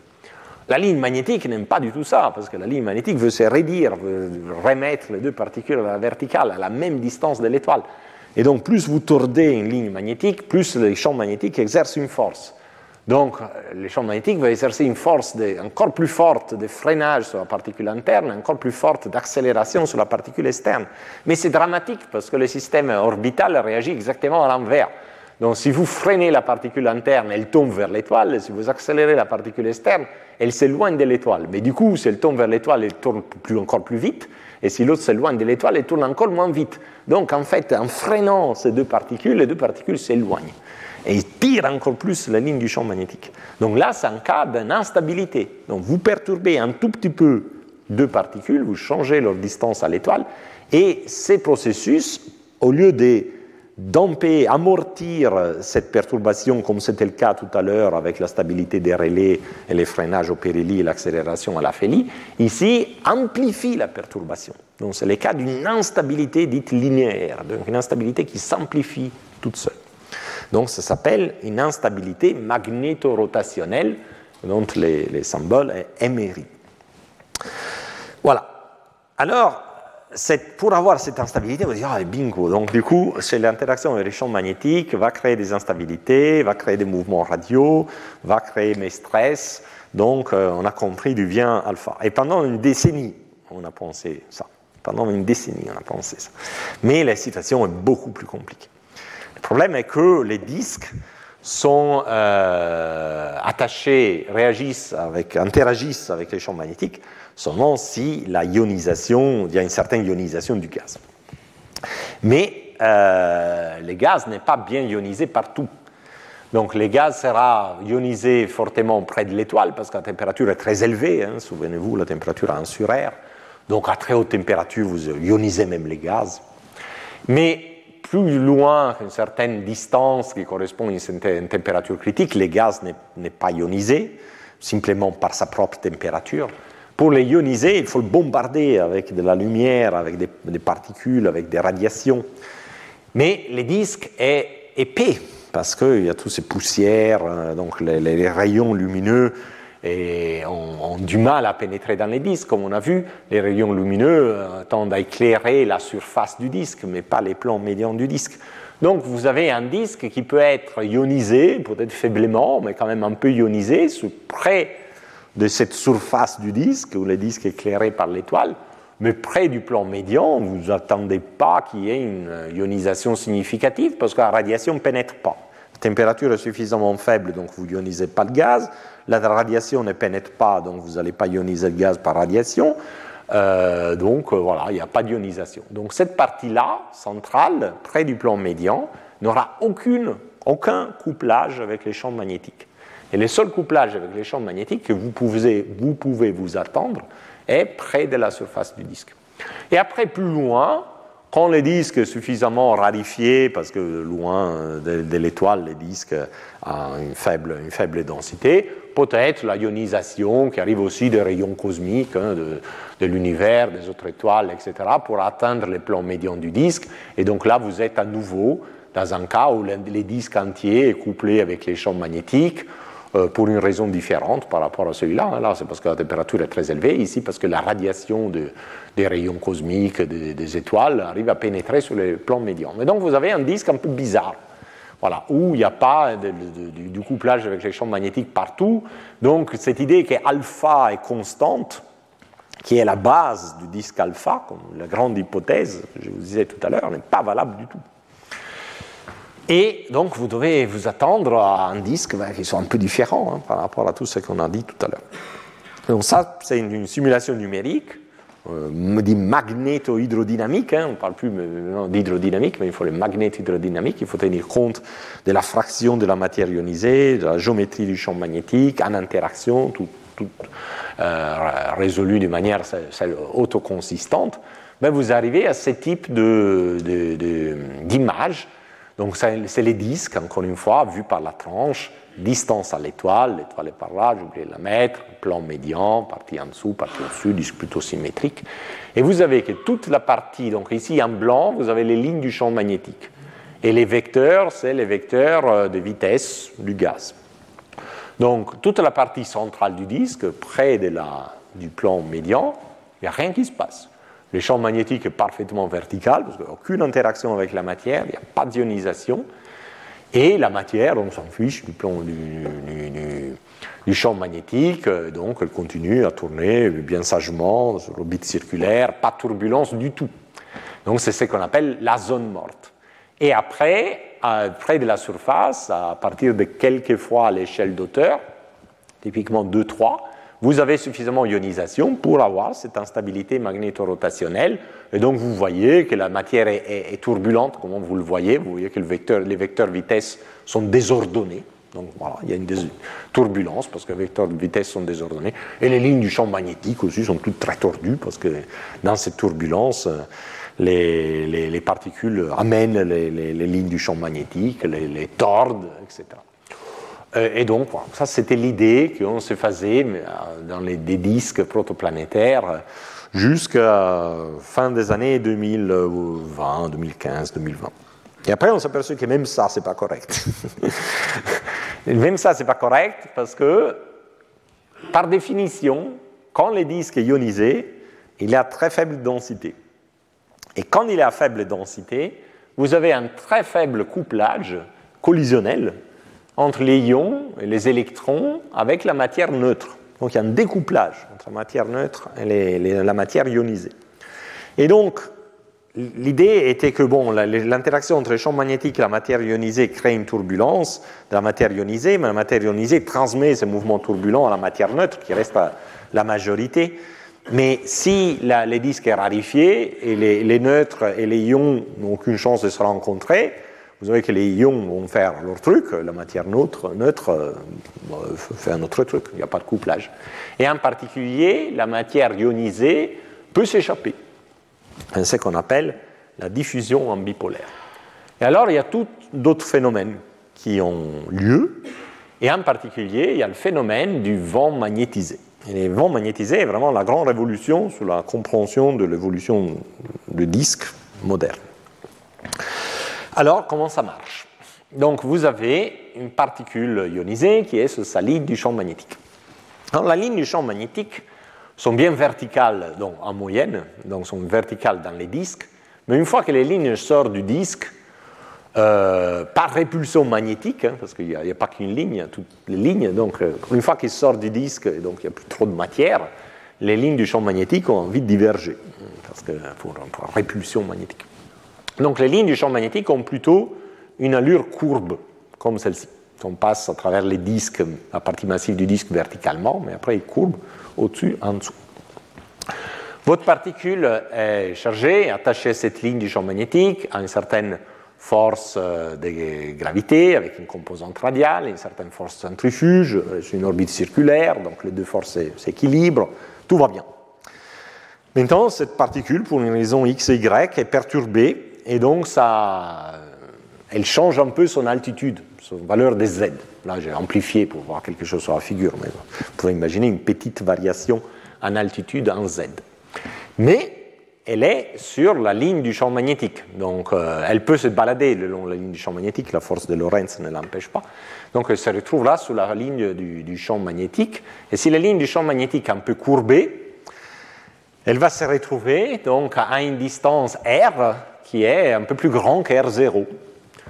D'autre part, son mouvement, sa fréquence de rotation autour de, l'axe restera oméga 0 parce qu'elle est attachée à la ligne du champ magnétique, elle est en co-rotation avec les disques là où elle traverse les disques, donc à oméga 0.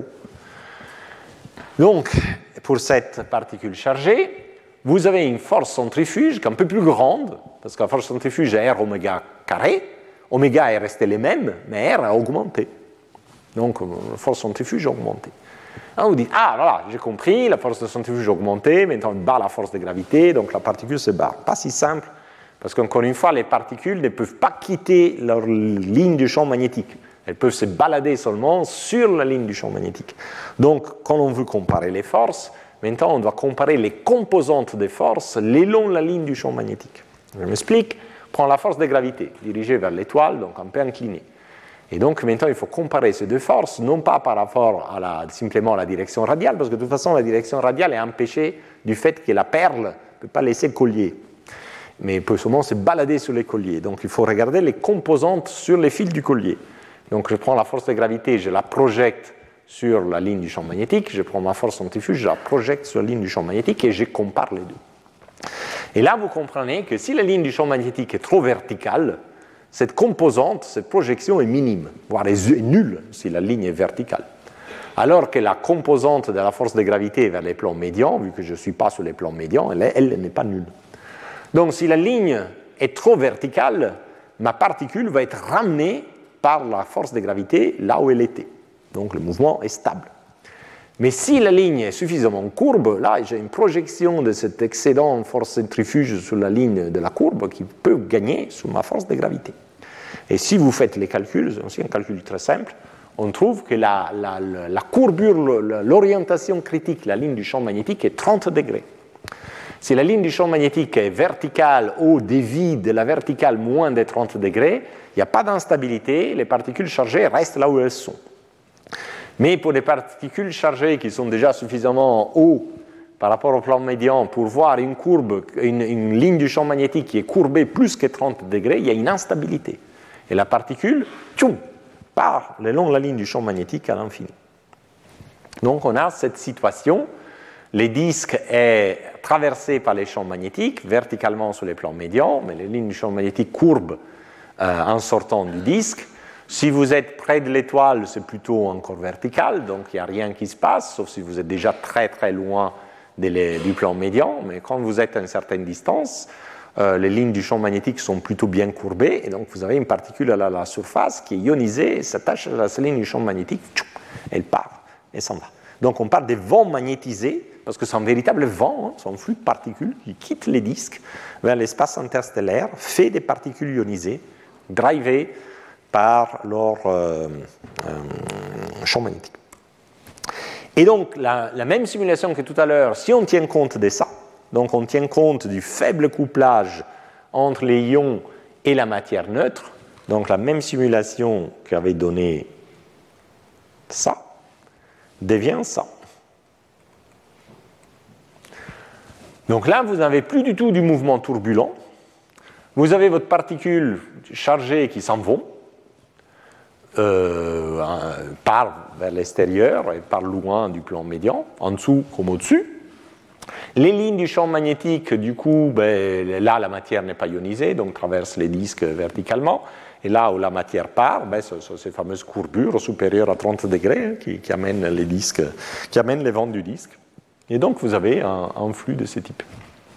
Mais ces particules qui partent loin, à l'infini, leur moment cinétique augmente sans cesse. Parce que oméga est toujours le même, ils sont attachés à la ligne du champ magnétique qui est en rotation rigide avec les disques là où ils la traversent, et leur rayon augmente. Donc euh, R, oméga carré, euh, R carré oméga continue à augmenter. Euh, mais la conservation du moment cinétique va où? Donc si les particules chargées euh, sont accélérées, gagnent du moment cinétique en, partant le long des lignes du champ magnétique, ben, elles doivent freiner la rotation du champ magnétique.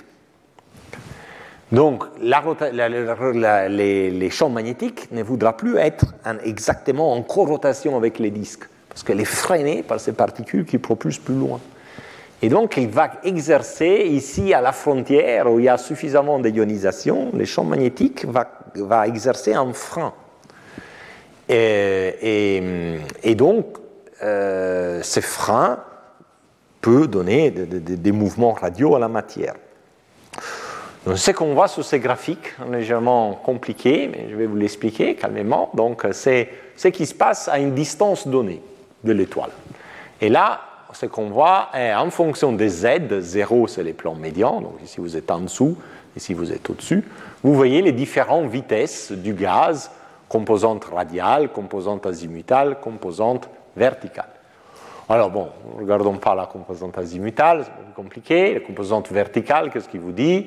Que loin du plan médian, ben, les particules en dessous ben, sont envoyées loin, donc la vitesse est négative, les particules au-dessus sont envoyées loin, la vitesse est positive. Donc c'est ces vents qui, se séparent du, disque en dessous et au-dessous, vitesse négative pour Z négative, vitesse Z positive pour Z positive. Bon, ok. Pour la vitesse radiale, bon, quand vous êtes dans les vents, la vitesse radiale est positive. Une particule s'éloigne de l'étoile dans les vents magnétisés. Sur les plans médians, la vitesse radiale est nulle, parce qu'il n'y a pas d'ionisation, donc il n'y a aucune interaction avec les champs magnétiques. Euh, voilà, on continue avec une vitesse radiale nulle, le mouvement circulaire. Et après, il y a ces deux petites régions-là où il y a un agrandissement. Et vous regardez, la vitesse radiale ben, fait un petit bling négatif. Et ça, c'est l'effet de ces freinages dans le fait que les vents magnétisés qui gagnent du moment cinétique ralentissent la rotation du champ magnétique en son ensemble. Et la rotation ralentie du champ magnétique dans son ensemble freine les particules ionisées un peu à la limite, la couche limite du disque, où le disque commence à être ionisé, mais il est encore suffisamment dense pour que les particules chargées, les particules neutres puissent interagir entre elles. Et donc on a un écoulement radial du gaz à une certaine hauteur, typiquement trois fois l'échelle d'auteur de pression, où le gaz euh, a un écoulement, euh, a une composante radiale négative vers l'étoile. Oups, pardon. Donc, on a bien un transport du gaz vers l'étoile grâce à ces freinages magnétiques. Mais ce transport du gaz est très différent de ce transport visqueux que je vous ai décrit dans la première partie du cours. Euh, tout d'abord, il n'y a pas de turbulence, c'est un flux laminaire. Il ne concerne pas les disques tout entiers, mais ça concerne juste une fine couche 3, 3H. Donc ça brise complètement ces relations entre le taux d'accrétion sur l'étoile et la colonne des matières sur les disques et sa viscosité. Pas de viscosité. Euh, il n'y a pas de chauffage visqueux, parce qu'il n'y a pas de viscosité. C'est juste ce flux laminaire euh, dissipe un peu d'énergie. En fait, il y a des courants, donc une petite dissipation, euh, comme les courants dans une résistance. Mais c'est très limité, et donc le disque est très froid. Et ça, c'est ce qu'on voit ici. C'est un diagramme euh, tiré de cet article. Donc, encore une fois, on se met à une distance donnée de l'étoile, que vous voulez, et on regarde la température du disque en fonction de son hauteur par rapport au plan médian. Donc, ici, c'est la partie en dessous du disque, ici, c'est la partie au-dessus du disque. Dans un cas visqueux, vous avez dans un disque qui est seulement chauffé par la viscosité, le profil de température serait celui-ci. Le disque est chaud sous les plans médians, et plus en plus froid sur les couches superficielles. En réalité, il y a aussi les radiations stellaires, elles agissent sur les couches superficielles. Donc, dans un cas avec chauffage visqueux et irradiation stellaire, le profil de température est plutôt celui-ci, cette ligne grise continue. Mais s'il n'y a pas de viscosité, et ces mouvements d'accrétion de gaz vers l'étoile est seulement dû à ces processus de freinage magnétique, euh, voilà, ben vous avez les profils de température qui est celui qui est noir ici. Donc vous n'avez aucun chauffage sur les plans médians. Vous avez juste les chauffages dus à l'étoile et vous avez un petit excès de chauffage là où il y a cet écoulement laminaire du gaz euh, vers l'étoile dû à ces, courants qui, s'installent. Et donc, à la fin, les, profils, celui-ci en noir euh, épais, et qui, a ces deux, petites euh, variations dues à cette petite contribution. Mais bon, c'est très petit, et essentiellement, vous avez un disque froid, euh, très froid à la surface et, vers les plans médians. Donc ça, c'est l'image des disques qu'on a maintenant, au moins dans la région un peu intermédiaire où le disque n'est pas entièrement ionisé, n'est pas trop chaud pour être ionisé. La densité est encore suffisamment élevée pour empêcher les disques d'être ionisés par la radiation près du plan médian. Mais après, il y a les autres cas de figure.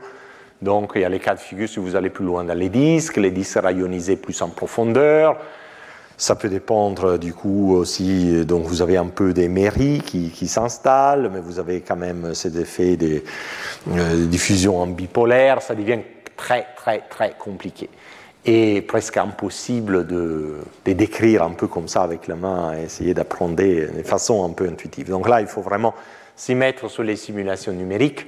Et les simulations numériques dépendent de deux paramètres, en gros. L'un est la, force du champ magnétique. En gros, il y a ce paramètre bêta qui est un rapport entre la pression du gaz et l'intensité du champ magnétique.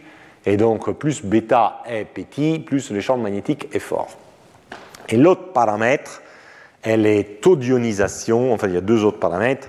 Sont les taux d'ionisation du disque et la fréquence des collisions entre les ions et les matières neutres. Et selon les paramètres que vous mettez, vous pouvez obtenir tas de trucs différents. Et donc, les disques peuvent avoir des comportements assez bizarres et assez différents entre eux selon l'intensité du champ magnétique, selon l'ionisation. Donc, s'ils se trouvent dans un environnement où il y a beaucoup d'étoiles très brillantes, lumineuses, qui ionisent les disques ou pas, etc., là, c'est une source, une véritable source de variabilité entre un disque et l'autre, surtout dans la partie externe. Ici, je vous montre deux exemples où on change juste l'intensité du champ magnétique, un peu moins, peu moins forte ici, un peu plus forte ici. Qu'est-ce que vous avez là? Donc un disque vu par la tranche. Un vert, c'est hum, l'échelle, hum, l'échelle d'auteur. Et, ici, la couleur vous montre les mouvements radiaux du gaz. Donc quand c'est rouge, les gaz partent plutôt vers l'extérieur, la vitesse radiale est positive. Quand c'est bleu, vous avez un mouvement d'accrétion, ça va plutôt vers l'étoile. Donc dans la partie interne, c'est ce que je vous décrivais, donc les mouvements vers l'étoile, l'accrétion sur l'étoile, celle qu'on mesure, a lieu sur cette couche superficielle. Et sur les plans médians, en fait, euh, tout à l'heure, on n'avait presque pas de mouvement, ici maintenant, il y a un mouvement radial positif. Mais quand vous allez plus loin, c'est même la matière sur les plans médians qui est advectée vers l'étoile. Si vous augmentez, mais le tout est assez laminaire. Vous voyez, il y a des zones rouges, des zones bleues, et se met plutôt, s'embrique entre elles de façon assez ordonnée. Vous augmentez encore les champs magnétiques euh, d'un facteur 20 et vous rentrez dans un schéma beaucoup plus compliqué où les zones rouges, jaunes, bleues se mélangent. Donc il y a, un peu de turbulence là-dedans, euh, il y a tout qui se combine. Et dans ces, ces, ces, configurations très compliquées sont très intéressantes parce que quand on regarde non pas simplement les mouvements des, des, vitesses radiales comme, comme fait ici, mais on regarde la densité du gaz qui est fait, illustré ici par cette échelle de couleurs. C'est un diagramme qui est plus compliqué mais très joli. Donc l'échelle de couleurs montre la densité. Vous avez l'étoile, les plans médians du disque. Donc évidemment, la densité est plus forte sur les plans médians, moins, moins plus, plus petite si vous, vous, vous vous éloignez du plan médian. Les flèches vertes vous donnent les vecteurs de, la matière, de la vitesse de la matière. Donc vous reconnaissez ici encore une fois ces vents magnétisés que je vous décrivais tout à l'heure. Mais maintenant, vous voyez que les lignes du champ magnétique ne sont plus bien ordonnées, leur distance n'est plus uniforme. Les lignes du champ magnétique tendent à s'approcher entre elles dans certaines régions et semblent laisser abandonner euh, d'autres régions du disque. Alors la, densité des, lignes du champ magnétique euh, est l'indicateur de l'intensité du, champ. Et euh, la matière, la densité de la matière, comme vous voyez, n'est plus uniforme. Il y a des zones plus jaunes blanchâtres, il y a des, un peu plus, des zones un peu plus foncées. En fait, vous avez que la densité des gaz sur les disques maintenant devient modulée. Donc ici, c'est tiré de la même simulation, c'est la densité du gaz par rapport à la densité initiale sur les plans médians en fonction de la distance à l'étoile. Donc au départ, cette, densité initiale, ben, c'est 1 hein, partout, et après vous avez une sorte de sinusoïde, donc vous avez une modulation de la densité du gaz. Cette modulation de la densité du gaz est anticorrélée avec la modulation de l'intensité du champ magnétique, de la composante verticale du champ magnétique. Donc vous avez comme ça des anneaux de matière, des anneaux de gaz qui naissent de façon spontanée à cause de cette interaction très compliquée avec les champs magnétiques. Donc personne n'a vraiment une compréhension, disons, on ne peut pas faire un modèle vraiment analytique, même, même compliqué. Il faut vraiment utiliser les simulations numériques. La magnétodynamique est vraiment compliquée, mais c'est quelque chose qui émerge de façon naturelle, surtout dans la partie un peu externe des disques, au-delà des 5-10 unités astronomiques, en présence d'un fort champ magnétique. Et comme on verra dans les prochains cours, lundi et euh, prochain et dans les cours euh, et dans les cours après sur la formation des planétésimaux, la formation de ces anneaux a une importance cruciale et elle est observée. Bon, pour euh, les derniers quarts d'heure, je vais juste parler du bord interne du disque et de comment les disques meurent. Donc, reprenons les diagrammes de tout à l'heure. Il reste vrai que dans la partie proche de l'étoile, si le disque est très chaud, si le gaz est très chaud, il peut être ionisé, parce que la température ionise le gaz. Donc dans la partie interne, on peut s'attendre que la MRI, donc l'instabilité magnétorotationnelle, marche. Et dans ces cas-là, les taux d'accrétion eh, dépendent de la viscosité et de la colonne de densité de la matière. Plus loin, on a vu, bon, ce disque stratifié la, zone centrale près du plan médian n'est pas ionisée du tout, donc elle est plutôt inerte. Il y a du mouvement sur la couche superficielle dû à ces moments cinétiques extraits par les vents magnétisés qui créent un écoulement radial vers l'étoile, un écoulement qui concerne seulement une petite fraction de la colonne des densités. Et plus loin, ce bazar que je viens de montrer avec les anneaux, etc. Donc ça, c'est la nouvelle image d'un disque protoplanétaire. Du fait qu'on change les mécanismes de transport entre ici et ici, Typiquement, pour un état stationnaire, parce que le mouvement de la matière vers l'étoile ben, doit être la même à, toutes les distances, autrement les disques s'empilent à un endroit et perdent des masses de l'autre endroit, donc il va s'adapter pour, qu'il y ait un transport d'état stationnaire de la matière. Mais du fait qu'il y a un changement de mécanisme de transport entre ici et là, va créer un changement assez drastique sur la densité des surfaces du disque. Donc ceci est un diagramme qui vous montre, aussi des simulations numériques, la valeur de alpha qu'on s'attend dans ces disques. Donc au-delà d'une certaine distance, quand le disque est suffisamment froid, alpha est pratiquement nul. Donc le logarithme d'alpha est 10 à la puissance moins beaucoup, donc c'est noir. Donc, ça c'est la zone morte où il n'y a pas d'alpha. Il y a un peu d'alpha près de la surface du disque où la matière est advectée par ces freinages magnétiques.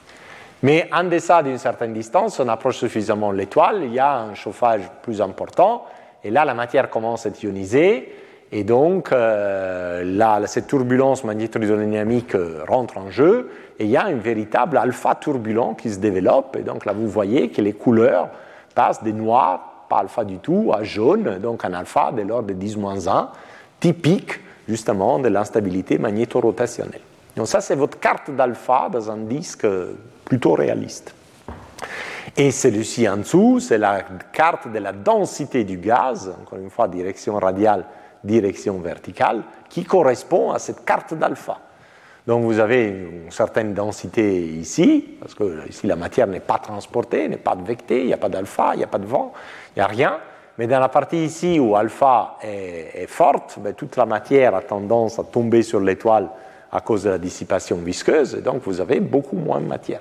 Donc vous avez beaucoup plus de matière ici, beaucoup moins Et donc si au lieu de faire un diagramme en densité volumétrique, je vous fais un diagramme en densité de surface, donc maintenant il y a juste la densité, c'est la somme de tout ça hein, vertical, en fonction de la distance à l'étoile, ben vous avez quelque chose comme ça. Donc vous avez une marche d'escalier qui correspond à cette transition d'alpha, et donc votre densité de surface change à peu près d'un ordre de grandeur entre la partie où alpha est petite ou nulle et tout le transport se fait sur les couches superficielles par ces freinages magnétiques, et la partie interne où par contre tout le disque est actif, turbulent, chaud, ionisé, et donc euh, il, faut moins de matière pour affecter la même quantité de masse vers l'étoile. Donc ceci, c'est ce qu'on appelle un premier bord, parce qu'il y a une marche d'escalier dans la distribution de la matière et comme on verra, ça peut jouer un rôle euh, dans l'accumulation des poussières, dans la migration des planètes, on verra ça en cinquième cours, etc.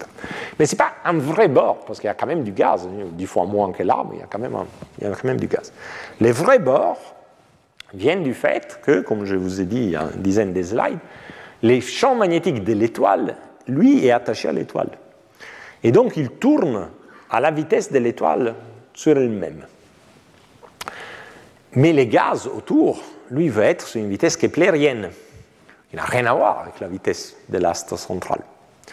Donc, en particulier, la vitesse de, révolution du gaz augmente sans cesse en s'approchant de l'étoile. Donc, forcément, proche de l'étoile, votre gaz va tourner autour de l'étoile plus vite que l'étoile elle-même.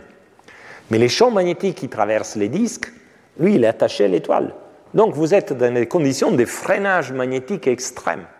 Parce que la matière veut tourner beaucoup plus vite que, les champs magnétiques, mais elle ne peut pas, parce que les particules chargées sont attachées aux champs magnétiques, et le champ magnétique est attaché à l'étoile, qui a la grosse masse, donc elle ne va pas bouger, pas beaucoup, et donc votre gaz, est freiné de façon extraordinaire. Donc, qu'est-ce qu'on a? Et que dans cette région où la, rotation du gaz autour de l'étoile est plus rapide que la rotation de l'étoile elle-même, le gaz est tellement freiné qu'il tombe sur l'étoile, presque verticalement.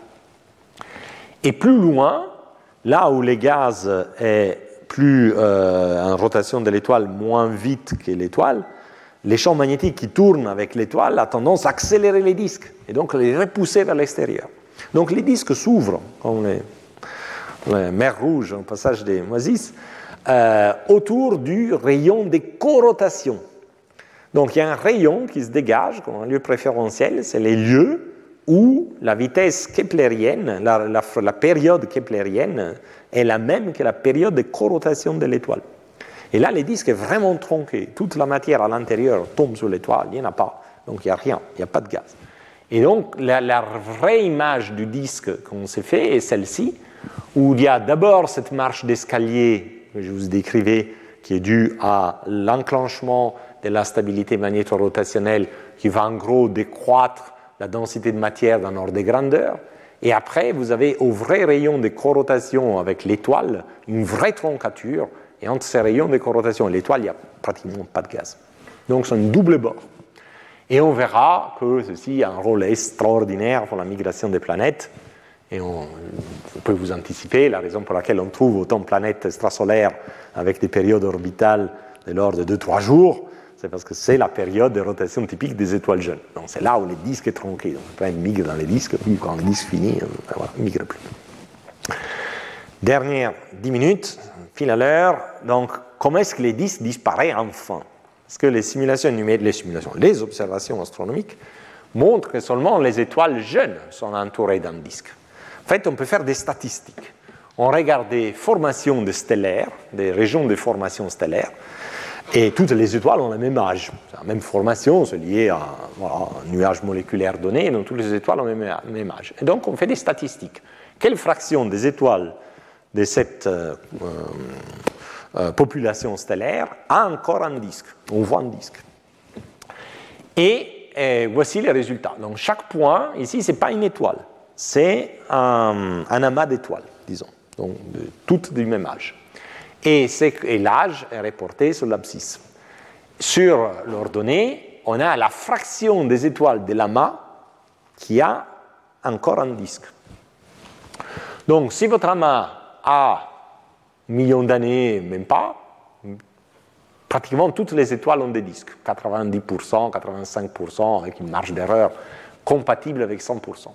Mais si vous prenez des associations stellaires, des amas stellaires qui sont plus âgés, vous voyez que la fraction des étoiles qui a des disques diminue, diminue, diminue. Et si vous prenez une association stellaire qui a 10 millions d'années, 5% des étoiles ont encore un disque, mais la plupart des étoiles ont perdu leur disque. Donc, il est clair que les temps typiques de vie d'un disque est de l'ordre de quelques millions d'années. En gros, la médiane, l'âge d'une association stellaire pour laquelle la moitié des étoiles ont déjà perdu leur disque et l'autre moitié a encore un disque, ben cet âge est 3-4 millions d'années. Petite parenthèse, on sait que dans notre système solaire, grâce au paléomagnétisme, le disque du, Soleil a duré entre 4 et 5 millions d'années. Donc le disque du système solaire a une durée tout à fait médiane, pas exceptionnelle de ce point de vue-là. Et comment est-ce que ces disques disparaissent? Donc on pourrait dire, bon, voilà, avec les vents stellaires et avec la création sous l'étoile, ben, tout le gaz est parti, soit vers l'extérieur, soit vers l'intérieur. Euh, oui et non, ça serait trop long. En fait, ça marche, mais vous n'obtiendrez pas du tout ce type d'évolution relativement rapide, vous obtiendrez une décroissance du nombre d'étoiles avec des disques qui est beaucoup plus lente. Il y a un autre phénomène qui est celui de la photoévaporation. La photoévaporation est toujours liée à l'irradiation stellaire de la surface du disque. Et l'irradiation stellaire, comme on l'a vu tout à l'heure, chauffe la surface du disque, on a vu les former. Si vous chauffez suffisamment des molécules, ben, surtout dans des zones rarifiées, ben, ces molécules commencent à avoir une vitesse d'agitation thermique très très rapide. Et si la vitesse d'agitation thermique est, très rapide, même exceptionnellement, hein, parce que vous avez une distribution des vitesses, mais il y a toujours une queue de distribution qui a des vitesses très grandes, pour les molécules pour laquelle, qui atteignent une grande vitesse, ben, cette vitesse peut être plus forte de la vitesse des fuites de puits gravitationnel de l'étoile à la distance à laquelle se trouve la molécule. Donc euh, la molécule part dans l'infini. La fameuse euh, vitesse des fuites aussi des planètes. Vous savez, la, Terre a une vitesse de fuite de 11 km par seconde. Ça veut dire que si je lance un truc dans l'air à moins de 11 km par seconde, il retombe. Mais si j'étais capable de le lancer à plus de 11 km par seconde, il part dans l'espace, comme une fusée. Et ici, c'est la même chose. Donc on a une certaine vitesse de fuite depuis la surface du disque qui dépendra de la distance à l'étoile, autant plus, grande qu'on est près de l'étoile, autant plus faible qu'on est loin de l'étoile. On a une vitesse d'agitation thermique, une certaine gaussienne, et les molécules qui ont la plus grande vitesse d'agitation thermique, ben voilà, ils ont une vitesse plus grande que la vitesse de libération, donc elles sont bons. Donc les disques perdent encore du gaz, et c'est différent du vent magnétisé. Cette fois, c'est un vent thermique euh, qui s'essonne au vent magnétisé. Et, mais, ces vents euh, peut être plus grand que le vent magnétisé en général, mais on n'a pas, pas, discuté tout à l'heure parce que ces vents-là n'emportent pas, des moments cinétiques. Donc, n'a aucune influence sur le mouvement global des, rotations du disque et d'advection du gaz vers l'étoile. Donc, euh, il compte seulement dans les bilans des masses du disque et il ne compte pas dans les bilans cinématiques du disque. Vu que très près de l'étoile, euh, les puits de gravité, euh, le potentiel de l'étoile est très fort, la vitesse de libération est énorme, et donc il n'y a pas de molécules pratiquement qui ont une vitesse thermique suffisante pour s'échapper. Et la vitesse, euh, les molécules commencent à s'échapper à partir d'une certaine distance critique, qui est plutôt l'unité astronomique. Donc on a un cas de figure comme celui-ci. Donc vous avez un disque, ça c'est la distance à l'étoile, ça c'est la densité du disque. À la surface du disque, vous avez des molécules qui s'échappent thermiquement. Et s'échappe tout le temps, hein, dans toute la vie du disque. Et il commence à s'échapper à partir d'une unité astronomique. Disons, trop près de l'étoile, elles ne peuvent pas s'échapper, la vitesse des fuites est trop grande. Donc les disques, votre disque perd de la masse, là, vers l'unité astronomique. Plus loin, perd de la masse aussi, mais moins, parce qu'évidemment l'étoile chauffe moins les disques. Les, puis, la vitesse de libération est moindre, mais le chauffage est moindre aussi. Donc la plupart du flux, en fait, se concentre vers l'unité astronomique. Et donc, vous dites, bah, voilà, mon, disque va se creuser là, à cause de, ces mouvements qui s'échappent. Mais vous ne devez pas oublier qu'il y a du transport radial dans les disques, soit dû à, la viscosité, soit dû à ces mouvements à la surface, euh, euh, dû au freinage magnétique. Donc, jusqu'à quand les transports des masses est grand par rapport au flux de masses qui s'échappent du disque, vous ne le voyez pas. Mais ce transport des masses diminue avec les temps on l'a vu dans les observations, le taux d'accrétion des étoiles diminue avec les temps. Et donc, initialement, le fait qu'il y ait de la matière qui s'échappe ou pas, vous ne voyez pas tellement dans la, dans la dépendance radiale de la, de, la de densité du surface du disque. Mais à fur et à mesure où le disque devient moins massif parce qu'il s'accrète sur l'étoile, les taux de transport radial dans les disques deviennent moindres et à un moment donné, ils deviennent comparables au taux d'échappement de la matière dans les disques. Et c'est à ce moment-là que vous commencez à dépléter les disques là où la photovaporation est importante. Et vous creusez un sillon qui, à la fin, casse les disques en deux quand les, taux d'échappement des, molécules, lui toujours plus ou moins les mêmes selon la vie du disque, devient supérieur au taux de transport radial au sein du disque. Parce que s'il est supérieur, ça veut dire que chaque molécule qui s'approche du Soleil et qui a envie de mettre son nez là-dedans, ben, en fait, elle part après par, euh, dans, dans, dans, les vents thermiques. Alors que si on a beaucoup plus de molécules qui, font ce, transfert radial, celles qui peuvent partir vers la verticale, ben évidemment, il y a toujours des molécules qui passent. Donc au moment où les vents thermiques deviennent plus importants du transport radial dans les disques, les disques se cassent en deux. Il n'y a plus d'alimentation du disque interne par les disques externes.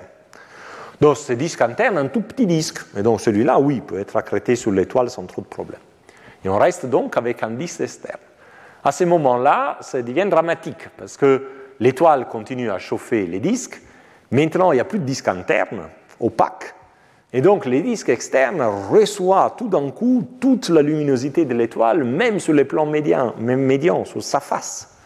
Et donc, les chauffe énormément. Cette vent thermique devient beaucoup plus fort.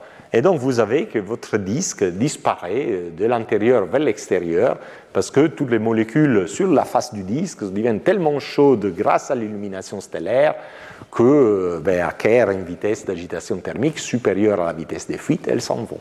Et donc votre disque est pratiquement essoufflé de l'intérieur vers l'extérieur. Très rapidement, en moins de 100 000 ans, votre disque peut disparaître. Donc les temps nécessaires, qui peut prendre des millions d'années, et celui-ci, donc cette lente érosion du disque et diminution du taux d'accrétion vers l'étoile, mais au, moment, au moment où vous cassez les disques en deux, parce que le taux d'accrétion sur l'étoile a suffisamment diminué, ben le disque est mort en 100 000 ans. Et voilà, donc pour conclure, je termine chaque cours avec une petite slide à retenir. Vous pouvez regarder euh, aussi sur la, vidéo plus tard. Bon, on peut passer rapidement. Donc, qu'est-ce qu'on devrait retenir du cours d'aujourd'hui? Les disques protoplanétaires se forment autour de protétoiles par conservation du moment cinétique. Déjà, la place l'avait compris, et c'est bien juste. Dans la direction verticale, ils sont en équilibre hydrostatique, hein, l'accélération de la gravité égale à l'accélération du gradient de pression. S'ils sont visqueux, ils s'étalent radialement tout en transportant les disques vers l'étoile dans leur partie interne. La température du disque est dictée par l'irradiation stellaire plutôt dans la partie externe et plutôt par la dissipation visqueuse dans la partie interne. Et la frontière entre les deux dépendra de la viscosité. Et donc, dans la partie où c'est la viscosité qui domine, les disques refroidissent avec le temps. Alors, au départ, dans les classes 0 et 1, quand les disques reçoivent encore de la matière depuis les nuages interstellaires, euh, les disques très perturbés, donc certainement très visqueux. En classe 2, où le disque ne reçoit plus de matière vers l'extérieur, ça commence à devenir subtil, quelle est l'origine de la viscosité. Alors, très près de l'étoile, où la température, disons, est supérieure à 1500 degrés K, il n'y a pas de problème, il y a suffisamment d'ionisation, il y a des instabilités magnétorotationnelles qui créent la turbulence et donc la viscosité. Plus loin, c'est plus subtil. Et donc, on a ce phénomène du vent magnétisé qui extrait du moment cinétique du disque ainsi que de la matière mais en extrayant du moment cinétique du disque permet un mouvement euh, sur la surface du disque vers l'étoile euh, laminaire euh, et, balistique, qui est très différent de l'évolution disqueuse, par exemple, ne chauffe pas le disque. Encore plus loin, ça devient très compliqué, mais ce qu'il faut retenir, il semble assez général que grâce à cette interaction entre champ magnétique, disque ionisé et disque neutre, il y ait des anneaux de densité qui se forment et qui, on verra dans les prochains cours, sont essentiels. Et la disparition du disque, à la fin, a principalement lieu par photoévaporation. Euh, et une fois que celle-ci s'enclenche, ça peut prendre quelques millions d'années, mais une fois que celle-ci s'enclenche, en 100 000 ans, elle tue les disques. Donc voilà, je termine ici. Euh, merci de votre attention. Alors, on m'a dit que c'est difficile de prendre les questions collectives, il n'y a pas de micro, etc. Mais moi, je reste ici. Donc, euh, si ceux d'entre vous qui ont des questions pour clarifier, euh, je ne m'échappe pas, vous êtes invités à venir me voir et on va essayer de clarifier tout ça. Retrouvez tous les contenus du Collège de France sur www.colège-2-france.fr.